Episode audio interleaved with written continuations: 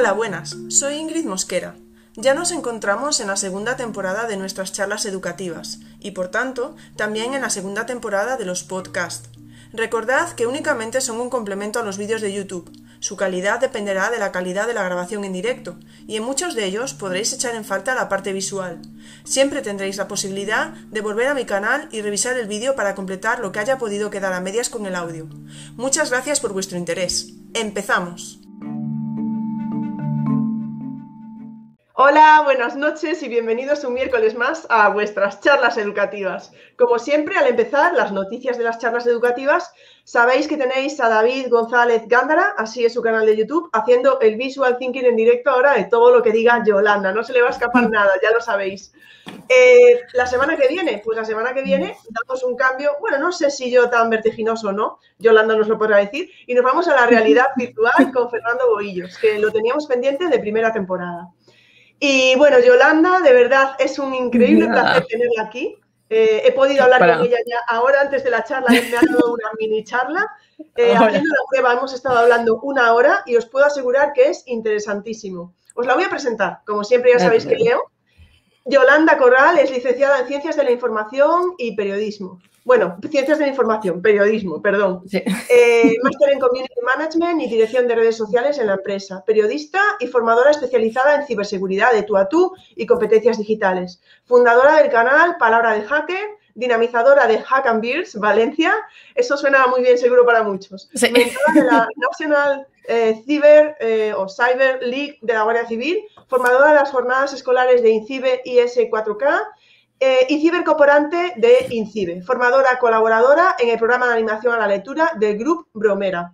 Bueno, Yolanda, seguro que he metido la pata al decir alguna cosilla, ya me lo dirás. Yo ya te he dicho que, que, dijera simplemente, Yolanda, periodista, y no hace falta decir más cosas, y da lo mismo, ¿para qué? al final Si no, las charlas no son las charlas de Ingrid, es, otra ah. No, ya eso. Bueno, buenas noches a, todos. ¿eh? Tenemos una charla abierta, Yolanda viene aquí, pues como vino Miguel Ángel, así, a, a lo que queráis plantearle. Pero sí que podemos empezar porque hemos abierto un tweet la semana pasada y sabemos que ha habido algunas preguntas en Twitter.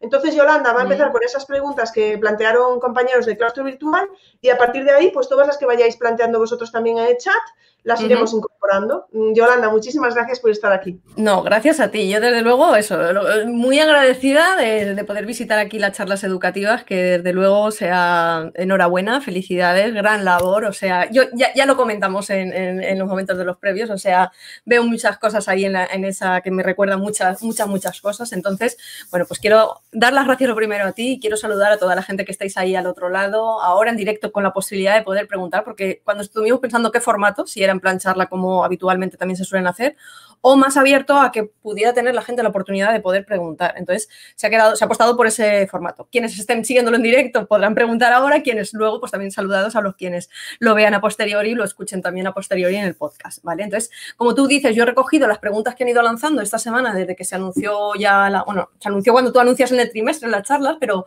de que llegaba ya esta semana y entonces, pues sí que han estado, eh, bueno, pues eh, lanzando algunas preguntas, ¿vale? Por ejemplo, mira, eh, Claudia Andrade, que es teacher virtual, eh, lanzó la pregunta de si no hay políticas TICs que describan los procedimientos a seguir en cuanto a seguridad, ¿qué puede exigir un centro educativo y qué pueden exigir los padres del centro educativo? Bueno, mm, decirle a Claudia que lo suyo es que sí que debe de haber un procedimiento de seguridad y de todo, sobre todo de seguridad de la información y de los datos, porque por eh, la ley de protección de datos, los centros educativos que manejan datos, como cualquier común de los mortales, mm, empresario autónomo que podamos manejar datos o cualquier persona que maneja datos personales, tenemos que tener unas políticas, que eso incluye la política de seguridad, porque debe de asegurar eh, todos esos datos y los centros educativos manejan una cantidad de datos bastante importante y bastante vital. O sea, eh, no los listados simplemente de los alumnos, sino también de sus familiares, las direcciones, los teléfonos, las calificaciones, las notas, observaciones que pueda haber, pues porque eh, algún alumno tenga alergias o eh, una incompatibilidad alimentaria o lo que sea. Todos esos datos son información que hay que proteger. Quiero decir que ya mismo, porque por la ley de protección de datos, como centro educativo está obligado a cumplir una serie de cosas. Eso obliga a que se tenga que incorporar una serie de, medidas de seguridad que deberían de ponerse independientemente de que la Agencia de Protección de Datos pudiera estar detrás dando el palo o no. O sea, quiero decir que las medidas de seguridad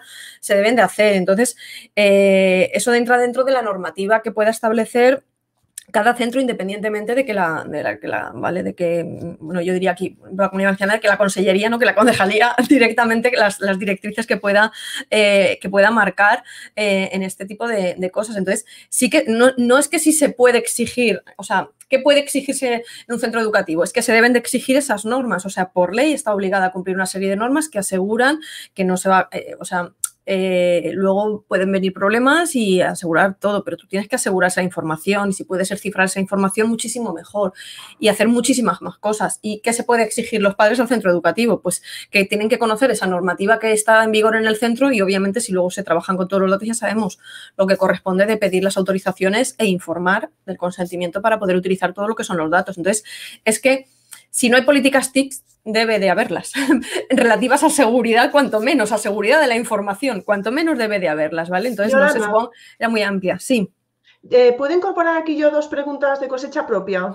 Tú puedes incorporar las que quieras. Yo, ah, eh, yo hasta donde, hasta los puntos, yo no soy jurista ni soy una especialista en temas de privacidad en ese sentido de privacidad de normativa, ¿no? normativamente, sino que me he especializado en el campo de la seguridad digital y la privacidad digital, ¿no? todo lo que abarca de, que cuidemos nuestra privacidad en la red.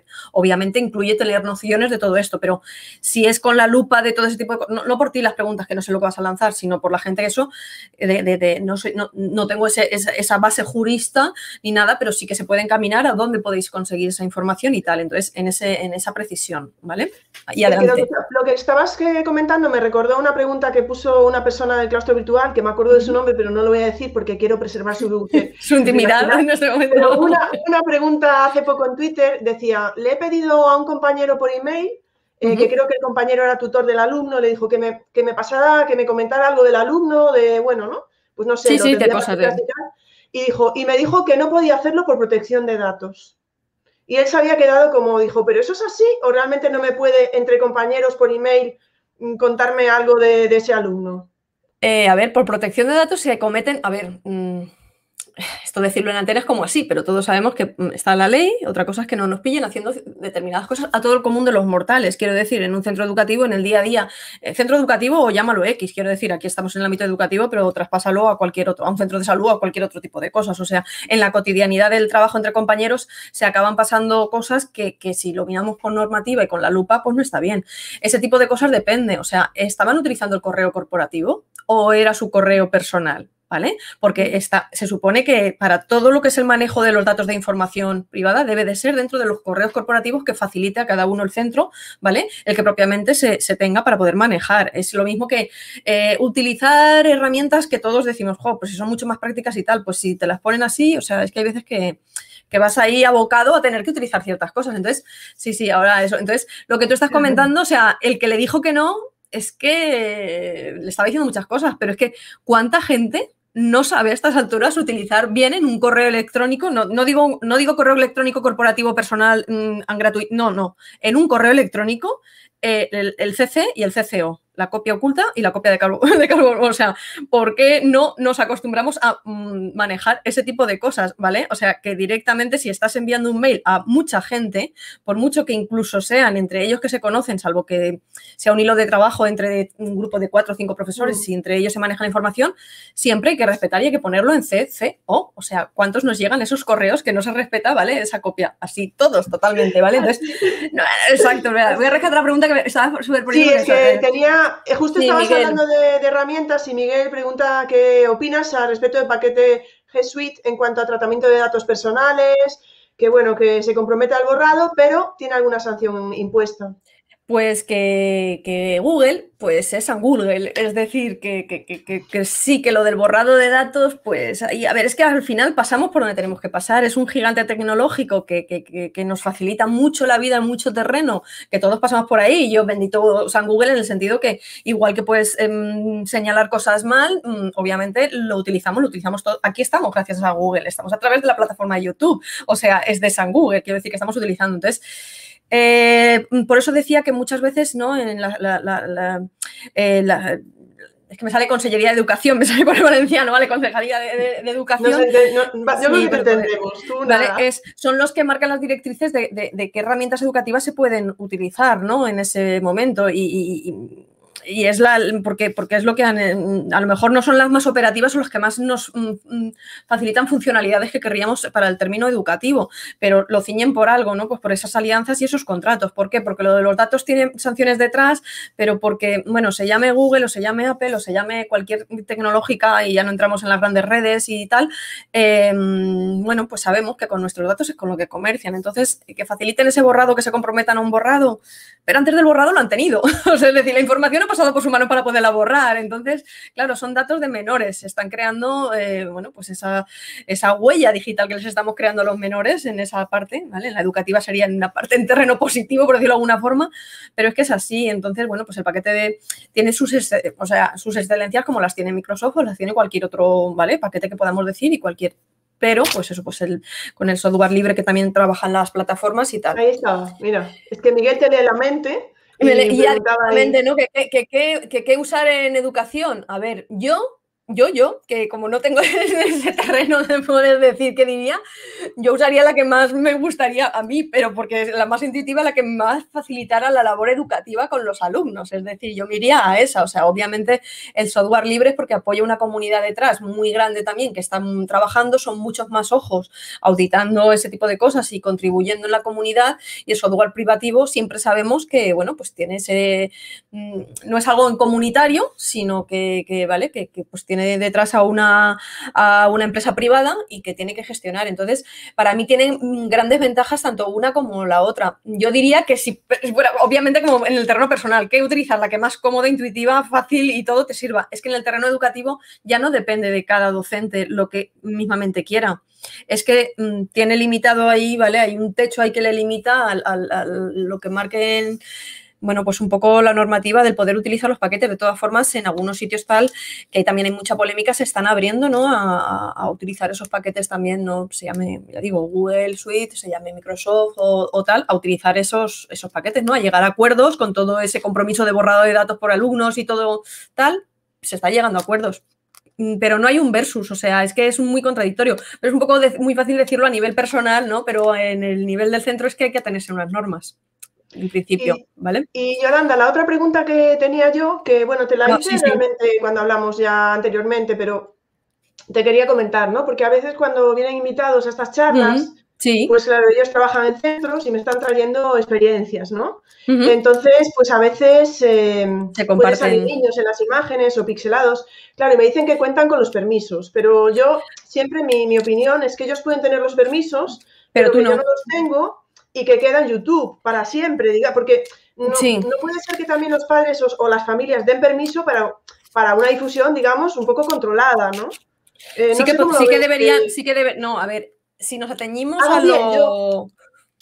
Haces bien en plantear esas dudas porque si, te, si, si, nos, no, si cogemos la lupa y las cosas que dicen, es que aunque quien exponga en ese trabajo te, cuente con los permisos, ¿no? En nivel docente, porque en el centro educativo se han pedido los permisos. Aunque se hayan pedido los permisos, siempre han difundir las fotos mejor de espaldas y pixelado. Eso, mm, desde luego, por mucho que se tenga, porque se tienen permisos para las labores educativas, página web, y si es un entorno cerrado en la página web, mejor. Pero luego se llevan las redes sociales propias y tal, ¿vale? Y eso ahí ya no está contemplado por mucho permiso que tengas. En principio, si nos cogemos a la lupa, ¿vale? Pero por eso hay que cuidar de espaldas, pixelado y tal. Eh, ¿Por qué hace bien en ese sentido? Porque si nos atenemos a la normativa, eh, eh, mm, a través de, ese docente o a través del centro educativo, desde donde se, recogen esas, eh, fotografías de esos trabajos que estén realizando, bien alguien de intermediario tuyo o bien directamente, pero lo más suyo sería de intermediarios que volvieran a recabar un permiso específico para poder utilizar tú como un tercero. Es decir, que te dieran un permiso como tercero para poder eh, tal, lo que incluye también como la difusión. Esto es un poco como, ¿no? Es que ponerle mm, puertas al campo es como muy complicado. Es que tenemos que convivir con la tecnología, esto es muy nuevo. La legislación a veces quiere comprimir mucho y va tres pasos por detrás, pero aparte quiere comprimir a cosas que se nos escapan, o sea que a lo mejor no hay que ser tan ceñido a, muchas cosas, pero hacer bien, hacer bien. De todas formas, sí que sería que si se hacen, yo ya digo que el consejo sería, porque si se acaban poniendo, porque, porque tienen trabajos maravillosos que trabajan en el aula para poderlos exponer, el que se controle el pixelar, pixelar, pixelar, por mucho que tenga los derechos, ¿vale? Pero si pones en las autorizaciones que saldrán en webs educativas, eh, la normativa es la normativa, lo que pone, quiero decir que es la autorización para las tareas educativas y tal, es que mm, en, principio es así, o sea, y, cualquier duda, de todas maneras, ahora al hilo de una pregunta, voy a trasladar también una página web que no sé por si la conocéis o no, para que todas esas preguntas específicas que puedan llegar sí que se puedan a lo mejor trasladar a quien realmente pueda contestar con la propiedad, ¿vale? Que es la Agencia Española de Protección de, Datos. en mi caso, creo que, bueno, todos mis invitados sí que tengo, eh, sí que tengo invitados que realmente tienen sus propios canales de YouTube y salen los niños hablando y tal, y entiendo que tienen probablemente el permiso para hacerlo, pero siempre les indico, bueno, pues cuando vengas a la charla, le remitimos a tu canal y que lo vean en tu canal, pero en la charla casi mejor, pues si me los pixelan y tal, no hay problema, ¿sabes? Pero si no, casi prefiero que no salgan pixelado, planos de manos, planos de, de tal. Sí, ya. me genera dudas, ¿no? Porque no, la duda es que hay que pixelar igualmente, son menores. Viendo la cara, ¿verdad? Sí, por, e, por, ellos, por ellos de, hacerlo. O sea, yo, yo, yo, soy también la de eso de, yo comparto fotografías también de menores en los centros en los que voy a visitar de, formadora, pero trato de que sean de espaldas y aunque estén de espaldas, si hay alguno que se le ve un poquito aquí, yo siempre pixelo la, la foto que me han pasado, aunque esa foto ya haya salido publicada en, no, ya, Begoña, tranquila, que no era broma, pero no, no, era, no, no simplemente por la broma, sino que viene al hilo, lo has comentado como broma, pero puede parecer, ¿no? Dice, ya viene pixelado de serie, ¿no? Por decirlo de alguna forma. Entonces, eh, aunque yo las fotografías ya se hayan publicado, por ejemplo, a través de las redes sociales del propio centro o de algún docente, yo aún así, aunque ya estén publicadas esas fotos y, salgo yo en primer plano y ellos de espaldas y tal, siempre pixelo, aunque ya estén publicadas entero, ¿vale? Decirlo.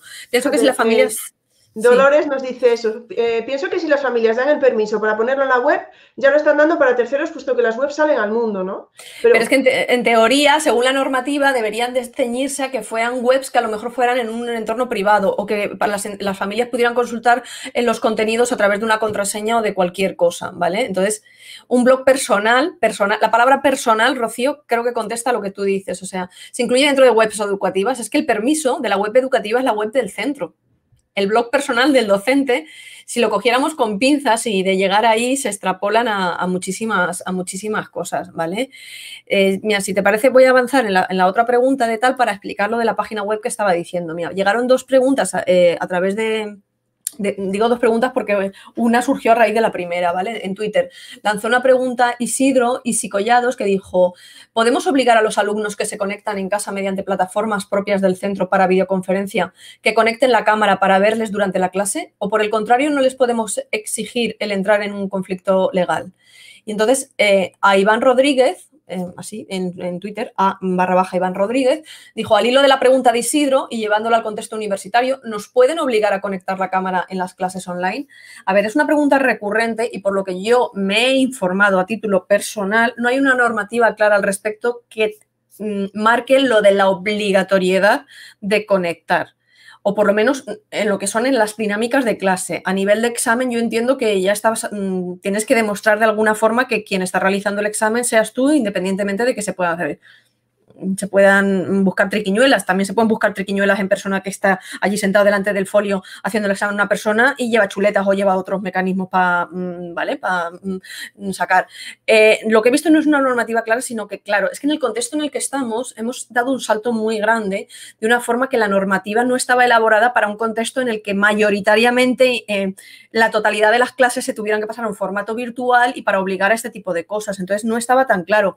Se debe de haber extrapolado a lo que es a la normativa del centro. De todas formas, como mm, no estaba claro todo lo que yo había visto y como he dicho, yo no soy de una base jurista, lo que, lo que hice, pero sigo en el limbo porque todavía no me han contestado, es utilizar esta página que yo la recomiendo mucho en todas las formaciones, eh, ¿vale? Tú decides en internet.es, ¿vale? Se llama así la página, tú decides en internet.es, es la página de la Agencia Española de Protección de Datos relativa a menores de edad. Esto para la gente que nos está viendo, que sea de otros países, aplica en España porque es, la agencia española, ¿vale? Yo siempre he dicho que si se generaba cualquier tipo de duda mm, mm, en plan amplio que tuviera que ver con... Eh, protección de datos y menores de edad, que esta es la página indicada para hacer las preguntas. Obviamente, la Agencia Española de Protección de Datos abarca cualquier tipo de preguntas, seamos adultos, menores o extrapola cualquier cosa, pero esta está pensada para menores, aparte de que los contenidos que se encuentran ahí es que son muy buenos, hay vídeos muy buenos para proyectarlos en, en clase y hacer debate sobre ellos. Entonces, yo siempre digo que ahí hay un teléfono, un WhatsApp y un correo electrónico para poder hacer estas preguntas. Yo el otro día lo había recomendado, pero nunca lo había utilizado. Escribí directamente para trasladar esta duda que nos, nos hacían llegar tanto Isidro como Iván y me llegó la contestación de que se había recibido la pregunta, pero está como en cola. No me ha llegado la contestación. Si me llega una contestación, o sea, me ha llegado el, hemos admitido la pregunta, ¿no? Como que, como que, como que ha pasado ahí, pero veremos a ver la criba. No sé, no sé lo rápido que iban porque no había escrito. Sabía que era un canal para contactar y contestan. Lo que pasa que no me han, o sea, contestan de que lo han recibido, pero no me ha llegado. Entonces, lo digo porque si me llegara en algún momento a Ingrid, yo lo pondría, ¿vale? Esa, esa, esa, respuesta lo que es directamente lo que toca. Yo no he visto una normativa clara. Entiendo que a lo mejor en clase mm, se genera esa duda. A mí ya me había hecho una duda una, en este caso, una como de vosotros, una docente a la que en una reunión también que había tenido, que había mantenido tal, la coordinadora de la reunión, era la primera vez que estaba, no, no, ya había estado más veces y tal, y la quiso obligar a encender la cámara, cuando ella que no, que, no es que no quisiera encenderla, es que tenía estropeada la cámara. Y entonces me dijo que había trasladado a esa persona a su responsable de área, directamente le había trasladado el que, como que se había negado, ¿no? Como una amonestación porque se había negado y tal. Y, y trasladamos esa duda. Yo dije, con lo que te queden me lo dices, ya no me comunicó para decirme cómo quedó la cosa, o si igual ni, respuesta. Yo entendí que la obligatoriedad como tal no. Entonces, esas normativas legales, esa página sería la indicada. Eh, Luis Carlos ha surgido, ha surgido un par de preguntas más, eh, Yolanda, de todo lo que vas hablando. Nuestro querido Luis Carlos, que siempre avisa en el Twitter de, que va a ser mm. la charla, se lo agradezco mucho desde aquí Dice, la norma legal, como casi siempre, va detrás de la realidad, que es lo que estás comentando tú, ¿no? ¿Qué pasa con los profes que trabajan con portafolios digitales, etcétera? Es que si nos vamos a la normativa directamente, ahí entendemos que, es eso, que, la, que, nos dan las mm, nos dan el permiso a ver, porque una cosa es el, consentimiento que necesitamos de, los, de, los, de las familias, que es hasta los 14 años. A partir de los 14 años serían los propios menores los que deberían, los que ya tienen la edad y la potestad que se está marcada en la legislación española para que sean ellos mismos quienes otorguen los derechos de la cesión de datos, ¿vale? Para si yo tengo que grabar a un alumno o tengo que eh, tomar fotografías de un alumno dentro de una actividad educativa de la propia mm, para, para, la labor y la realización propia de la labor educativa de esa asignatura o de, esa, de ese trabajo que estoy realizando, mm, eh, ahí no, no sería necesario el consentimiento de las familias. Sería necesario informar a las familias, bastaría con informar a las familias de la realización de esa tarea, independientemente del consentimiento, porque para la realización de esa tarea educativa implica el poder tomar fotografías o vídeos, pues porque luego a lo mejor hay que hacer un visionado de la foto o lo que sea. Ahí no es, es la información, no el consentimiento. El consentimiento es cuando se van a utilizar todo ese tipo de cosas, como vemos, pues también en actividades extraescolares, etcétera, y tal. Ahí es cuando, cuando se conviene. Entonces, lo del portfolio que está diciendo es lo, como lo decía, se asimila mucho también a la, a la pregunta que decía antes del blog personal, si se entendía como blogs educativos. Es que la normativa sería como, ahí igual sería como que el centro tuviera que recabar eh, consentimiento para un tercero, que en este caso puede ser el profesor, para llevarlo a su blog personal, a su canal de, vídeos o a sus redes sociales, que por la dinámica no se hace, porque la legislación va tres pasos por detrás. Y cuando se comparten estas cosas, se quiere preservar, eh, se quiere fomentar esa actividad que se ha hecho, ese desarrollo y todo, pero con la normativa hemos topado. Por eso es importante de que aunque se haga así, el, centro en general sí que tengan todos los padres firmados los derechos o se aparten o no se tomen aquellos niños o adolescentes que no, no, tengan los eh, permisos, pero pixelemos, tomemos planos de las manos, que no se les identifique, todo ese tipo de cosas. te, voy a hacer otro par de preguntas sobre esto. Sí, sí, sí. Eh, bueno, Inmaculada, que dice, yo he tenido que pedir un permiso aparte del permiso del centro para mi blog personal. He respondido sí, sí, sí, es así. Y, tenemos a Luis, que te hace dos preguntas, te voy a poner las dos porque van relacionadas. ¿Puedes aclarar qué es exactamente lo que hay que censurar? ¿Solo cara o algo más? Estoy pensando en educación física. Dice, y con respecto a la voz, en actividades como podcast, pero bueno, está hablando de actividades, ¿no? Entonces, ya, ya, ya. claro, es que es dentro de las A ver, se nos olvida que la voz es un dato personal. Quiero decir, es que la voz es un dato personal porque nos identifica y nos distingue a cada uno de nosotros. Bueno, ahora ya cuando ya entran en la manipulación de, lo de, la voz, igual que los face y todo ese tipo de imágenes, ahí ya no entramos en ese, es otra temática de otras cosas. Entonces, se tiene como que proteger en ese sentido. A ver, eh, aquello que haga reconocible a una persona. Estamos hablando de cara en primer término porque es lo que reconoce, pero vamos a poner por caso que igual es una persona que tiene una marca de nacimiento gigantesca que le puede identificar mucho, o un tatuaje, que es una, es una cosa que yo llevo siempre también para decir otra cosa. Pues igual también habría que pixelar ese tipo de cosas, pero lo suyo siempre es pixelar lo que es la, lo que decimos, lo que es la imagen, pero se puede pensar, es igual, que decir, yo es que lo de las, lo de, lo de la, aquí lo estamos diciendo de, tapar la imagen a la hora de exponer a los menores en, ese tipo de cosas. Es que yo digo que es eh, llevado a otro término, que sería hablando del sexting, yo esto siempre lo utilizo. Cuando, hablamos, cuando hablo del sexting y todo, eh, como no hay un sexting seguro, cuando se practica, el sexting es el intercambio de fotografías y vídeos de contenido íntimo sexual. Entonces, siempre se dice que lo mejor es no hacerlo, no practicarlo, porque corre un riesgo la viralización de este tipo de imágenes. Pero siempre es, si lo haces y lo practicas, toma medidas. Seas adulto, obviamente, que se supone que ya lo hemos pensado, pero sobre todo a los menores hay que decirles que como lo están haciendo, y lo están haciendo mucho, muchísimo, que por lo menos hay que informarles de que hagan las cosas eh, que minimicen un poco el, estrellarse contra la realidad en lo que pueda pasar. Entonces, eso que tú que estábamos diciendo de que de, tal, pues yo no digo pixelar, yo digo que no saquen su cara, es decir, que, corten la imagen de su cara simplemente tal, pero que se acuerden que si tienen una marca de nacimiento o un tatuaje que les em, identifica mucho, que traten también de, de, taparlo, de distorsionarlo, de no mostrarlo o lo que sea. Es decir, lo extrapolo a todo. Lo que estaba comentando el compañero en este caso lo suyo, eh, pixelar en primer término la, la, cara. Ya lo de la voz es verdad que es un dato reconocible, lo que pasa que es verdad que, que es que la normativa, si fuera así, no podríamos hacer absolutamente, prácticamente nada, nos limitaríamos mucho, muchísimo. Yo digo que, las dudas sería de trasladarlas directamente ahí. De todas formas, también hay una guía, a ver si em, veo ahora donde la tenía en ese, que también está muy bien con unas fichas que son interesantes. A ver un momento si la... Avísame si la encuentras y vuelvo a compartir pantalla. De poder, poner, sí, que la tengo. Pues mira, ahora me recuerdas a mí porque yo hice un, bueno, hice un proyecto con, adultos, con alumnos de la universidad eh, y, les pedí permiso para compartir sus audios y eran audios en, Twitter. Y, de poder. Y, lo pedí, le pedí. Mientras sí, sí, tenemos aquí a Zara, mi querida Zara, que dice que también ha pedido permiso adicional. Inmaculada, que ha pedido permiso para, compartir audios. Pues también, mira, en el S. Mira, aquí también estoy compartiendo. Sí, mira.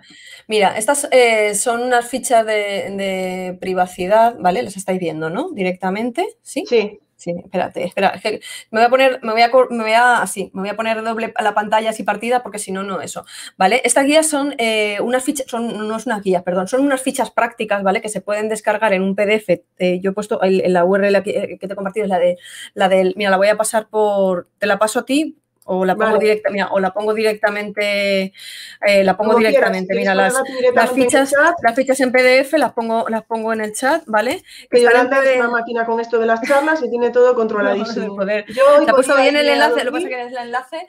No, no, tranquila, eso. Estas, estas, eh, estas fichas, ¿vale? Están eh, hechas por la, por la Comisión de Menores de la Asociación Profesional Española de Privacidad, ¿vale? Entonces están directamente en el PDF, que creo que sí, que he puesto bien el enlace es el PDF o directamente hay un archivo zip que te permite descargar eh, ficha por ficha, ¿vale? Entonces, aquí en este mm, lo que hacemos, a ver, espera, que me lo ponga más pequeñito, si no, no, ah, vale, para que veas, eh, vale, si me lo pongo más pequeñito no, eso es porque compartir aquí, ¿vale?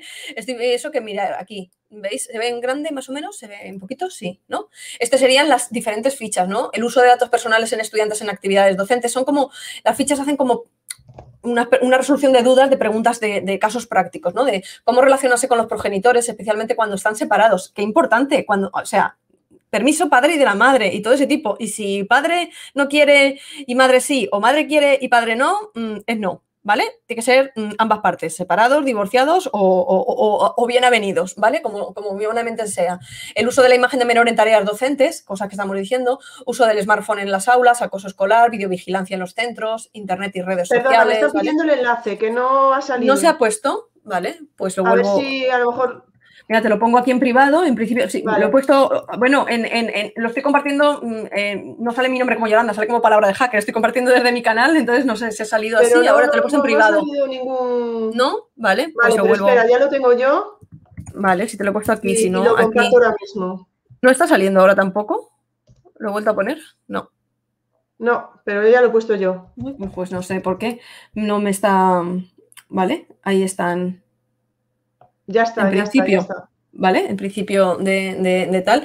Estas eh, son las fichas. Entonces, en estas, eh, estas fichas, ¿vale? Como, como como aquí podéis ver, ¿no? Como eso, pues se plantean dudas, ¿no? Necesito autorización del alumno de sus representantes legales para utilizar su correo electrónico con fines de no sé qué. Me ponen una casuística y en la parte derecha, ¿vale? En la ficha, pues como eh, titulares de las cosas más importantes. Entonces, estas son las páginas de referencia a las que se puede acudir a la hora de tener alguna duda, como he dicho, tanto la Agencia Española de Protección de Datos como esta que si es la Comisión de Menores que se encarga de esto, ¿no? De la Asociación Española de Privacidad, pues entonces llevan el tema de menores. O sea, se pueden trasladar dudas concretas que tengamos a, personas que nos pueden orientar que sabemos que, va a ser así la legislación, ¿no? Te vas a tratar de, manos en muchas cosas, mm. pero igual le evitaremos problemas o, podemos buscar la vuelta, ¿vale? Y ya de las preguntas creo que quedaba otra, ¿vale? Quedaba otra pregunta de las que han llegado vía Twitter, ¿vale? Ay, mira, perdón. Dolores que nos dice, si hay vacíos legales, ¿quién puede arreglar este desaguisado? El desaguisado no lo arregla ni San Dios, sea, perdona que sea tan expresiva, pero es que vacíos legales hay en todo y en, términos tecnológicos es que es, es una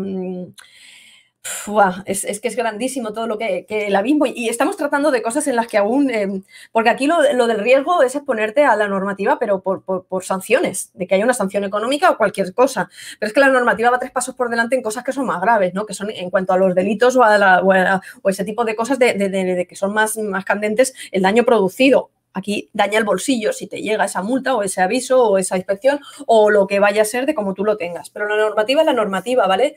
En, la página que he compartido de Tú Decides en Internet hay una guía que, que, como he dicho, que, bueno, hay varias guías, ¿no? Pero hay una guía que es la guía de privacidad y seguridad en Internet, ¿vale? Que esa se sacó cuando entró en vigor lo de la ley de protección de datos y oye, que es que aplica todo eso. Si se nos ha olvidado, darle un repasito a todas las cosas que, nos obligan cuando, cuando entró en vigor todo ese tipo de cosas, ¿vale?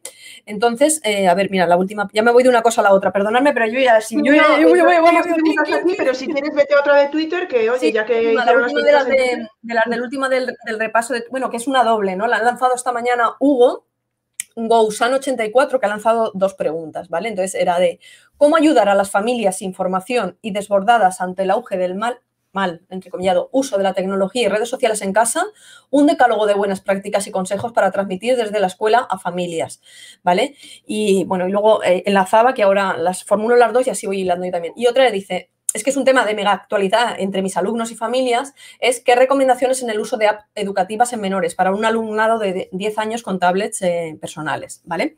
Bueno, lo del decálogo de buenas prácticas. El decálogo de buenas prácticas es cómo ayudar a las familias. A ver, cómo ayudarnos a nosotros mismos. Nosotros aplicamos bien la seguridad digital eh, individualmente, porque si no tenemos en cuenta las cosas más básicas de seguridad digital y privacidad nosotros, no sabremos enseñárselo a los menores o, no les ayudaremos, ¿no? Les, diremos, es que sabe más que yo, pues ya está, no, les podremos orientar, no, sabremos.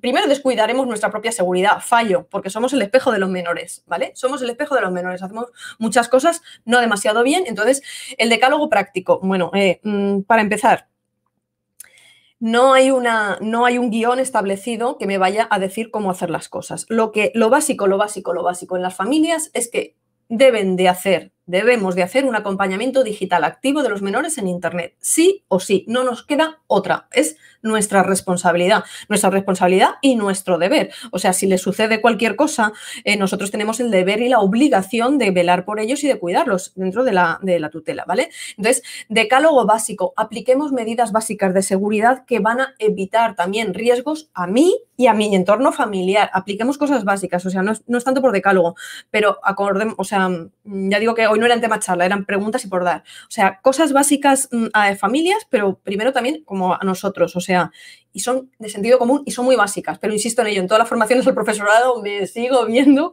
que son tan necesarias recordar porque es que se siguen no haciendo. O sea, eh, ¿qué nos voy a decir de las contraseñas? Contraseñas en plural, contraseñas en plural, por favor, o sea, hay que tener contraseñas diferentes, lo suficientemente robustas y enseñarle a los menores la importancia de las contraseñas, de por qué tienen que ser diferentes, de por qué no hay que compartirlas, de por qué hay que cambiarlas asiduamente, ¿vale?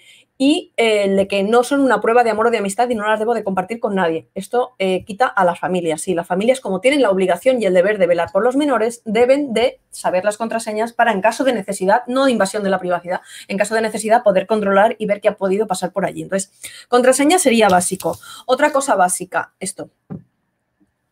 ¿No se ve? Dinos lo que luego tenemos podcast. No, no, ya lo voy a decir para lo que es eso. Tapar las cámaras web de todo tapar la cámara web de todo dispositivo conectado a Internet. Todo dispositivo conectado a Internet es susceptible de los mismos riesgos. Y tenemos asimilado el tapar la cámara web de los, eh, ordenadores de sobremesa o los portátiles.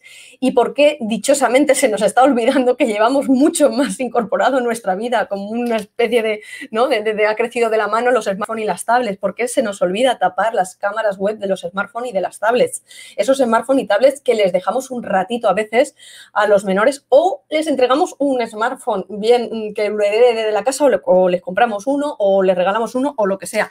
Hay que tapar la cámara web de todo dispositivo conectado a Internet. Esto aplica también a eh, Smart TV. Tenemos una Smart TV, hay que tapar una Smart TV, no todas vienen con cámara web. O sea, tapar la cámara web, eh, mirar, tapar, tapar, la cámara web es muy sencillo, ¿vale? Si yo, eh, espera, a ver, si yo quiero hacer una, ves el teléfono, yo quiero hacer una foto, ahora mismo no puedo, porque está tapado. Espera, está tapado, lo he hecho. Ahora podría hacer la foto. Es algo que es sencillo, porque siempre dicen, pero qué engorroso de tener que estar. Va a ver, tú haces 100.000 selfies al día y simplemente es deslizar, tapar, ¿vale? Que es esto que os he enseñado. Eh, está en chiquitín, está más grande, chiquitín ah, para poderlo poner. Esto que tengo en la mano es esto. Es esto.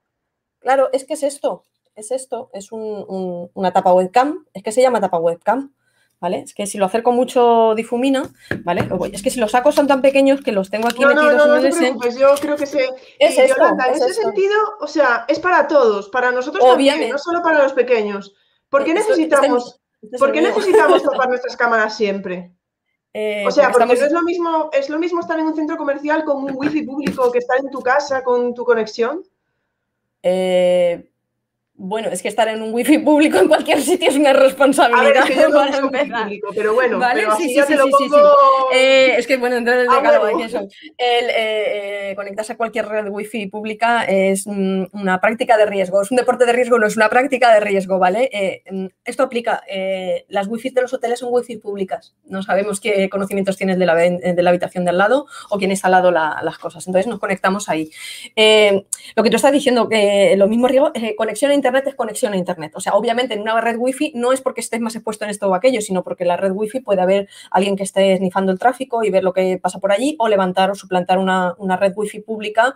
Estás en una cafetería y piensas que estás conectado a la red Wi-Fi de la cafetería pero alguien ha suplantado y le, ha, puesto una letra de más a la red wifi de la cafetería y te estás metiendo en otra red abierta de otra persona que está suplantando y todos los datos de todas las cosas que hagas pasan por allí. El caso es que eh, la cámara web hay que taparla porque estamos expuestos a muchas cosas. No quiere decir que nos estén todo el rato monitorizando, pero es mucho mejor que nosotros eh, seamos dueños de cuándo encendemos y cuándo apagamos. Esto también aplica al sonido, pero ya estoy, como yo digo, eh, hay aparatos también para poder el sonido directamente, pero ahí ya dentro de la paranoia de cada uno, ¿vale?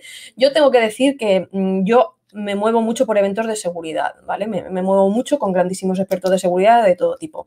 Eh, la primera vez en mi vida que fui a una con, las con son los congresos de seguridad, ¿vale? las jornadas de seguridad. La primera vez que fui, yo creo que yo era la única de las personas a mi alrededor que había que no tenía la cámara tapada de los dispositivos. Y todos los que estaban allí eran grandísimos expertos de primer nivel del mundo de la, de la ciberseguridad a nivel nacional o a nivel internacional, que, conozco muchísimos. Y lo llevaban tapados y se dedican profesionalmente a eso Eh, aquello que veas hacer, hazlo tú, ¿vale? O sea, el, jefe del FBI una vez le hicieron una entrevista y en esa foto que hizo el periodista tenía la cámara tapada de su ordenador, el del FBI, el jefe del FBI.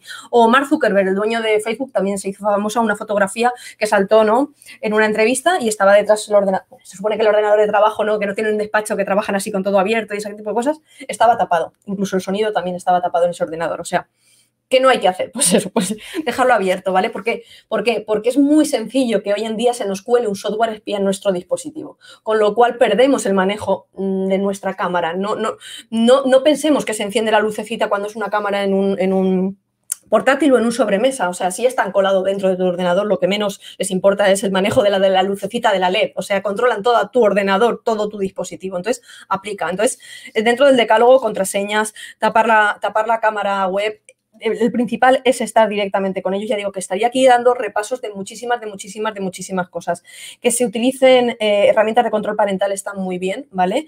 Eh, pero hay que estar con ellos. No, basta poner una herramienta de control parental si no estamos con ellos. Y hay que ponerla no solo en el momento en el que nosotros pensemos en comprarle o regalarle un dispositivo propio al menor de edad. Y entonces hemos oído hablar de las herramientas de control parental y eh, se la queremos instalar o no se la queremos instalar. No, hay que poner un control parental en el momento en el que cualquier dispositivo móvil de la casa es un, dispositivo compartido en familia, bien entre varios hermanos, bien mi propio dispositivo que se lo puedo dejar a ratitos, ¿no? En esos tiempos de conexión que le permito mi móvil o mi tablet o lo que yo o lo que sea, ahí ya tiene que haber un control de, parental. ¿Por qué? Porque es más tierno el menor en ese momento está mucho más expuesto a todo tipo de cosas y si no le estoy entregando un dispositivo, le estoy dando las llaves del Ferrari directamente sin control ninguno.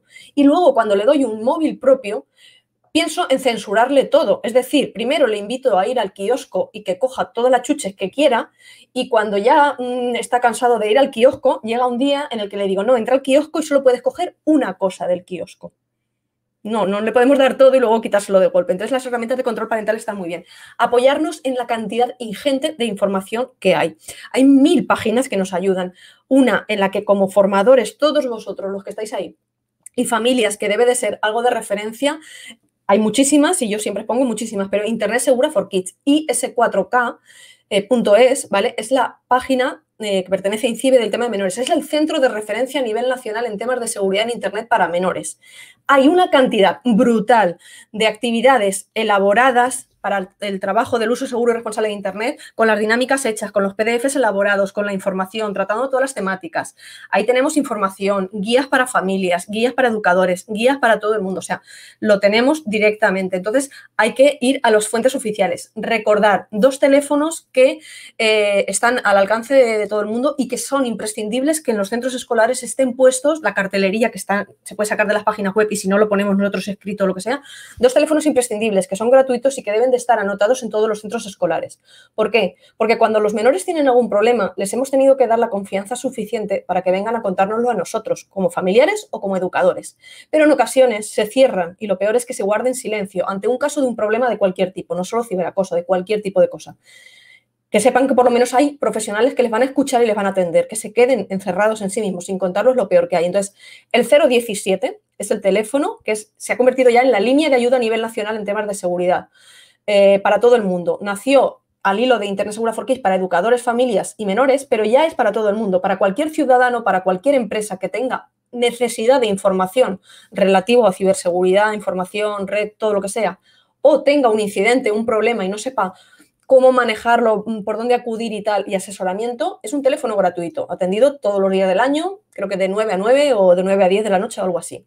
Y el otro teléfono es el 900-018-018. Es el teléfono del acoso, gratuito, que no deja registro en la llamada, que atiende casos de acoso físico, pero que también atiende casos de acoso, eh, de ciberacoso. Con lo cual, mm, apoyémonos, hay control parental, mm, sepamos las cosas. No he hecho el decálogo completo, pero podría estar aquí hablando las mil y tampoco ya te dije que, que si me dejaba estar. Entonces, ese era un tema. El otro que estaba diciendo de recomendaciones y tal, mira, te lo voy a pasar por aquí, ¿vale? Te lo voy a pasar por aquí y tal. He pasado los números de teléfono 017 y 900 018 018 y he puesto IS 4K. Sí, el de, el de IS, bueno, el de 017 ya nació en IS 4K dentro de INCIBE, pero ya es la línea a nivel nacional dentro de INCIBE. INCIBE es, eh, por arriba es el Instituto Nacional de Ciberseguridad. El 900 no lo maneja directamente eh, eh, INCIBE y tal, ¿vale? También del Ministerio y tal, mm, pero son dos referencias públicas y, ¿vale? A, través del Ministerio y todo eso. Entonces, son los teléfonos. La página, la página web, te lo digo, ¿vale? Que quiero, quiero manejar tantas cosas disculparme si a lo mejor no eso. La página, la página de referencia es, eh, se la paso aquí a, Ingrid. en el chat, esta es la página oficial is4k.es, ¿vale? Eh, el teléfono que, los teléfonos que hemos dicho, para, lo digo, lo repito para quienes nos están viendo de otros países, es para territorio español, para gente, ¿vale? En España. Pero la información que encontramos en Internet Segura for Kids, en OSI, la Oficina de Seguridad del Internauta, incide todas esas páginas tú decides en Internet, aplica a cualquier sitio. Son PDF, son eh, actividades elaboradas, hechas de todo tipo de cosas, ¿vale? Entonces, esa es la información, pero respecto de la pregunta que me decía de las apps educativas, apps educativas como tal, no controlo tanto en ese tipo de apps educativas, pero sí que controlo y sí que recomiendo, y en las formaciones lo digo, que existen juegos online en línea que están creados, que manejan el tema de la ciberseguridad y la ciudadanía digital, ¿vale? En español, gratuitos, que no necesitas registrarte ni crearte un perfil, al contrario de cualquier juego o aplicación, ¿vale? Entonces te los paso también por aquí, ¿vale? En el chat y los pones tú, ¿vale? Juegos ya te digo que se nos están acumulando las preguntas también. Ah, vale, bueno, pues ya voy eso. Tenemos en juegos en línea lo que va a pasar, ¿vale? De seguridad digital y ciudadanía digital. Tenemos el juego de Cyber Scout en, en Incibe, el de Interland, el de ser seguro en Internet, ¿vale? De, de ser genial en, Internet, perdona, que es el de Google, que ocupa mogollón de cosas, ¿vale? Que ya está detrás ahora Incibe, policía y todos eh, apoyando la iniciativa, navegando el Internet a salvo del FBI. No me he equivocado al escribirlo, o sea, es que era en inglés, es del FBI, un juego del FBI, entonces era en inglés y lo han, traducido al castellano, pero para mí que, el traductor debía de haber hecho horas extras, porque navegando el Internet a salvo hubiera sido navegando a salvo en Internet o algo así, no sé, lo más, más, más intuitivo. Entonces, luego, Digital Passport o Digital Compact de Common Sense Education buenísimos, geniales, perfectos, ¿vale? Para poder trabajar. Y en juegos gratuitos, pero que es eh, bajarse en la aplicación, que esto ya sería a lo mejor para en plan de familias, o como han dicho también que tenían tablets en casa, está el de Hacker versus eh, Cybercroc eh, de Incibe, para meterlos en tema de ciberseguridad, y el Digital Compact está en versión web y en versión app. ¿Vale? Entonces, son algunas de las recomendaciones. Más que apps educativas, son juegos en línea. A los chavales les gusta jugar. Y a nosotros también apliquémonos a entender ese decálogo básico de cosas básicas de las contraseñas, de por qué, de por qué no se pueden hacer mil cosas a la vez, los peligros de compartir, aceptar mm, peticiones de desconocidos. Todo eso, todo eso se trabaja en este tipo de cosas. Entonces, espero que, pueda servir, ¿vale? Bueno, me preguntas, que si no, yo no. vamos atrás, vamos atrás, ¿vale? Vamos atrás porque quedaba alguna por ahí. Miguel que nos decía, pues en este periodo que hemos estado de confinamiento, si, él, si tienes que usar tus medios personales porque no te los facilitan, eh, ¿tienes tú que asumir responsabilidades asociadas a protección de datos? Es que la protección de datos hay que asegurarla. Entonces, en ese caso, es verdad que hemos tenido que salir eh, mm, Aquí estamos hablando a nivel de centros educativos, pero estamos hablando incluso a nivel de empresas que han tenido que salir con el pie candado, con el pie cambiado, a moverse al teletrabajo, ¿no? Y aquí al telecole, por decirlo de alguna, de alguna forma, eh, de un día para otro. Nos, han sobrevenido las cosas. Unos tenían los deberes hechos y otros no. Es que aunque utilicemos los medios propios, esos medios propios deberían de contar con, una seguridad para proteger esos datos, seamos empresas, seamos autónomos o seamos centros educativos, porque deberíamos de contar con una VPN para poder proteger los datos El, manejarnos con VPN, cifrado de datos, el acceso, pues, contraseñas eh, seguras, todas cosas que no hemos hecho. Entonces, la responsabilidad, la responsabilidad absorbe al centro de no tener las cosas hechas, porque aunque se trabaje con los dispositivos propios, mm, se debería de, aunque hubiera sido marchas forzadas, y ese es, hablábamos de centro, pero podríamos hablar de empresas, hay que asegurar esos dispositivos en los que nos conectamos a Internet porque estamos Yo creo que en marzo pasó todo, pero vamos, o sea, fue como... Se, hablaba, se hablaba y se sigue hablando mucho de la transformación digital. Ha, habido una versión de la transformación digital pandémica, es decir, a marchas aceleradas ha hecho más la pandemia por la transformación digital tal, pero muchos es eh, a, pasos agigantados. No se están haciendo bien los deberes y hay que hacer bien los deberes porque vienen muchos problemas, vienen muchos ciberincidentes, vienen muchas cosas y en cuestiones de seguridad digital es que o somos, eh, mm, o sea, o somos proactivos y nos preparamos antes, o no podemos ir detrás. Y reactivos en ciberseguridad, malo, porque quiere decir que ya ha explotado en la cara y ahí ya es muy difícil contener muchísimas cosas. O sea, palías eh, lo que puedes y tal, pero mm, quedas eh, tocado, ¿no? Como el juego, ¿no? Tocado y hundido, pues casi, pues, pues así. Y de la otra forma es prepararnos, que no quiere decir que se eviten 100% todo, porque es imposible, inevitable, la seguridad 100% no existe, pero como no apliquemos medidas, nosotros y no se las podamos enseñar a los menores, ojo, ojo, cuidado. O sea, mm, van perdidos ellos y van muy perdidos nosotros. Ah, de lo del decálogo, el, principal decálogo, em, esto de la tecnología va de una cosa muy sencilla que a veces se nos olvida, que es aplicar algo que también ocurre en la mm, vida, vamos a decir, tangible, la física, la del mundo real. Es enseñar valores. Y eso sabemos hacerlo todos, o deberíamos de saberlo todos, porque eso es lo que vamos enseñados. O sea, ellos tendrán destreza digital, tienen destreza digital, pero no tienen experiencia de la vida. La experiencia de la vida se nos prepara ella eh, enseñándonos valores. Y eso es una labor educativa de los padres. Entonces, eh, la responsabilidad es enseñar valores. Si se enseña el ser agradecido, si se enseña el respeto, si se enseña el, el, autoestima, quererse por nosotros, pero respetar al prójimo, todo ese tipo de cosas aplican todo, todo, todo. Entonces, ese es un principal valor. Se nos olvida, ¿no? Porque mucha gente, es que me pilla de llenos, yo no estoy preparado para esto, la vida digital, y no estoy preparado. Mm, es el error peor. Y evidenciarlo delante de los menores, peor. O sea, te van a meter aquí debajo del brazo, porque ellos van a ser diestros con la tecnología tú vas a confundir que ellos ya saben más que tú y que no vas a tener nada que enseñarles, pero van perdidos porque no saben los riesgos a lo que se exponen. Ahí es la labor de todos, o sea, nos tenemos que aplicar sí o sí. Mira, Luis nos pregunta si para el desarrollo de tareas docentes podemos grabar al alumnado y yo, Yolanda, le voy a responder porque soy muy aplicada.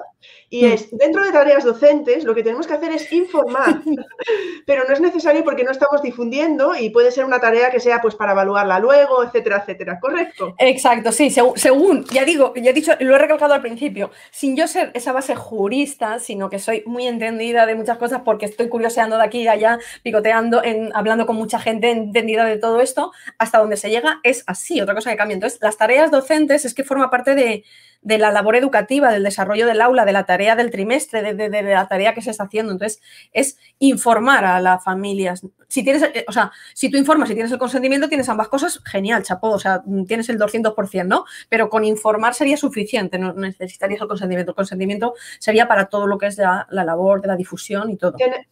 Tenemos dos preguntas más eh, relacionadas con, con, los permisos. Entiendo que los padres están, o los padres, los profesores están muy preocupados también por este tema.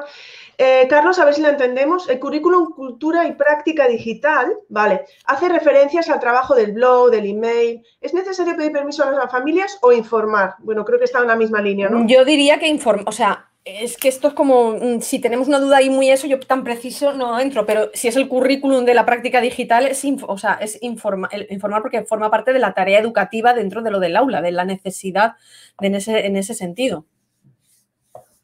Eh, Tamara dice, si creamos una actividad en el aula que implique el uso de las redes sociales y el menor participa en nombre del centro, ¿se necesita permiso de la familia?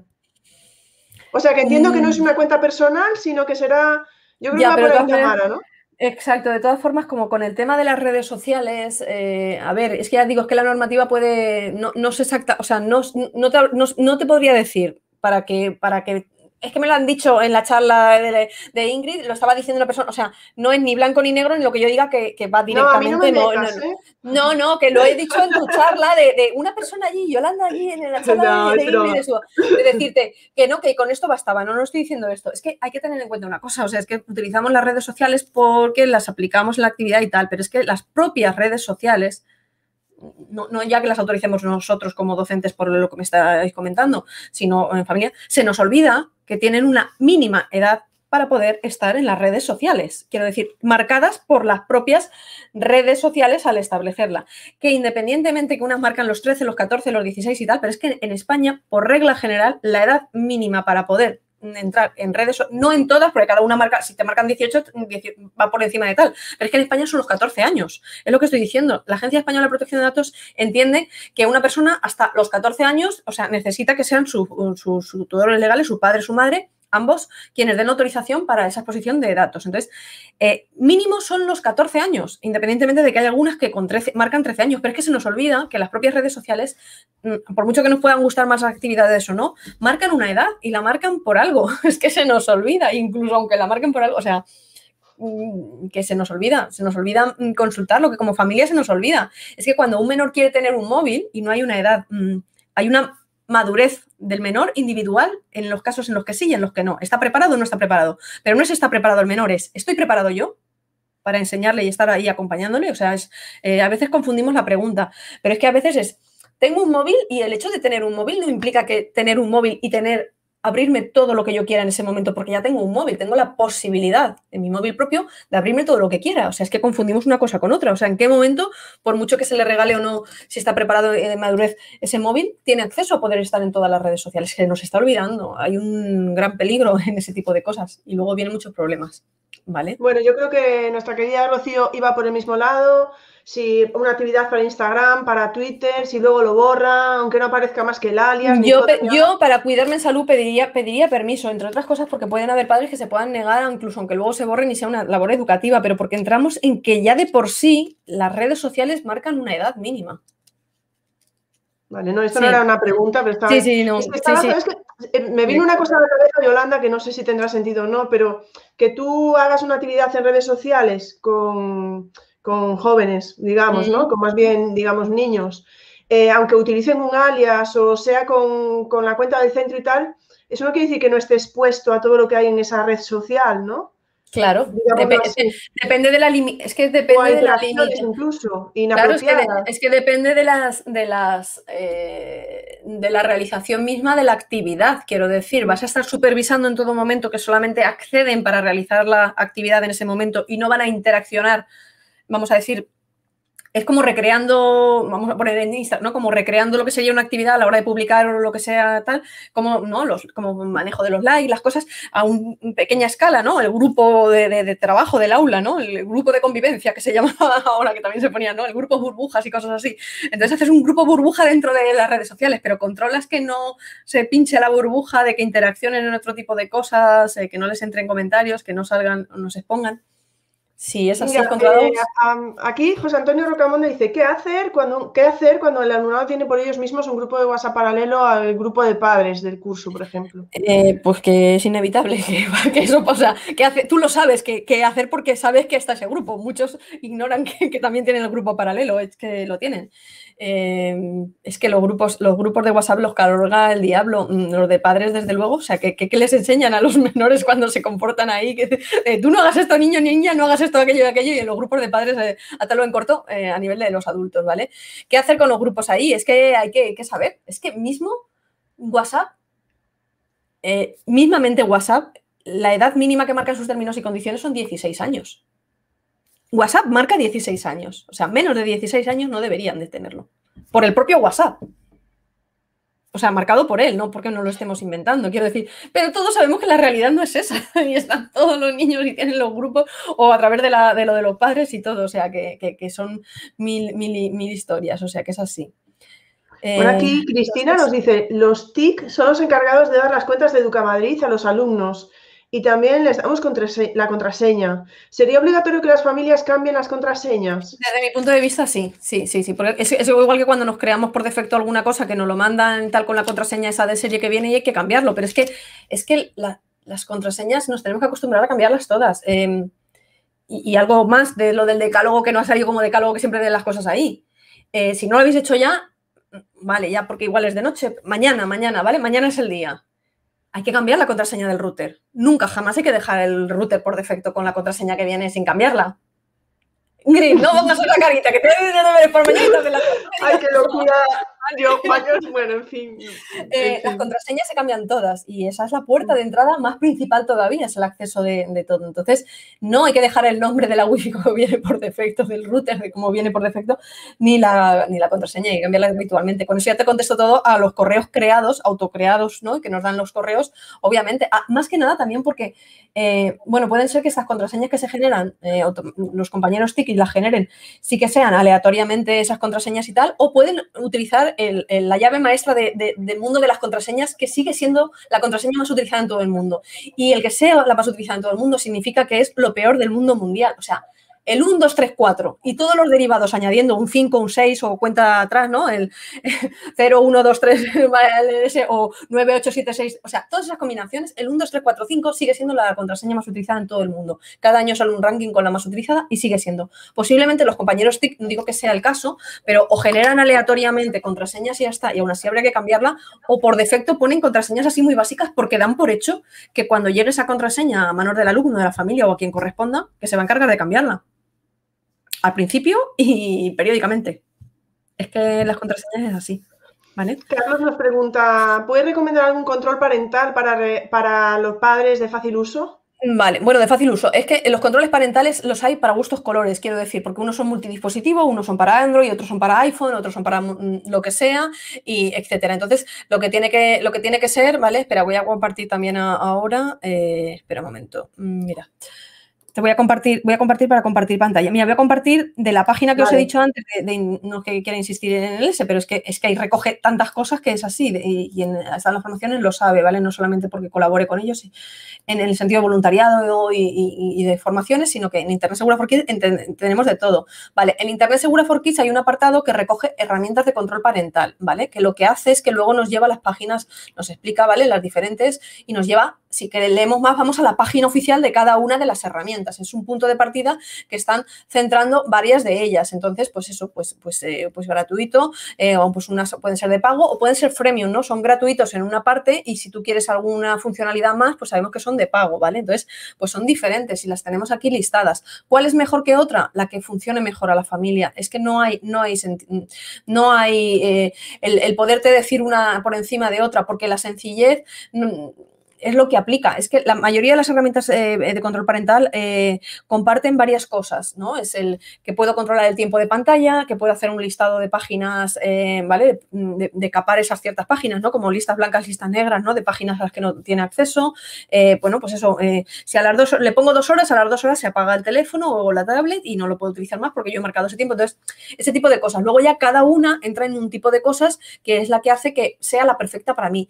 Pero lo que he dicho antes, no olvidemos jamás que por la mejor herramienta de control parental no va a superar ni de lejos al estar directamente acompañándolos digitalmente, ahí, activamente con ellos incluida teniendo herramienta control parental y sin tenerla muchísimo más. Pero es porque nosotros podemos insistir en buscar la mejor del mundo mundial, pero es que en el ordenador de la prima o en el smartphone del amigo o en el ordenador de la biblioteca o se han preocupado de poner una herramienta de control parental o no tiene nada o si la tienes, la saltan, que vas a ver, el niño y la niña saber saltarse el control parental mucho antes. El mejor control parental viene de serie, ¿no? Independientemente de que esto ayuda, ayuda a, marcar reglas y hábitos, explicándole el por qué se le pone la herramienta de control parental, que se habitúa esa herramienta de control parental desde muy tierna edad y que va ganando conforme va creciendo, va ganando más acceso a más sitios, explicándole el por qué. Si no le explicas el por qué, se lo va a saltar antes que tú investigues cuál es la mejor.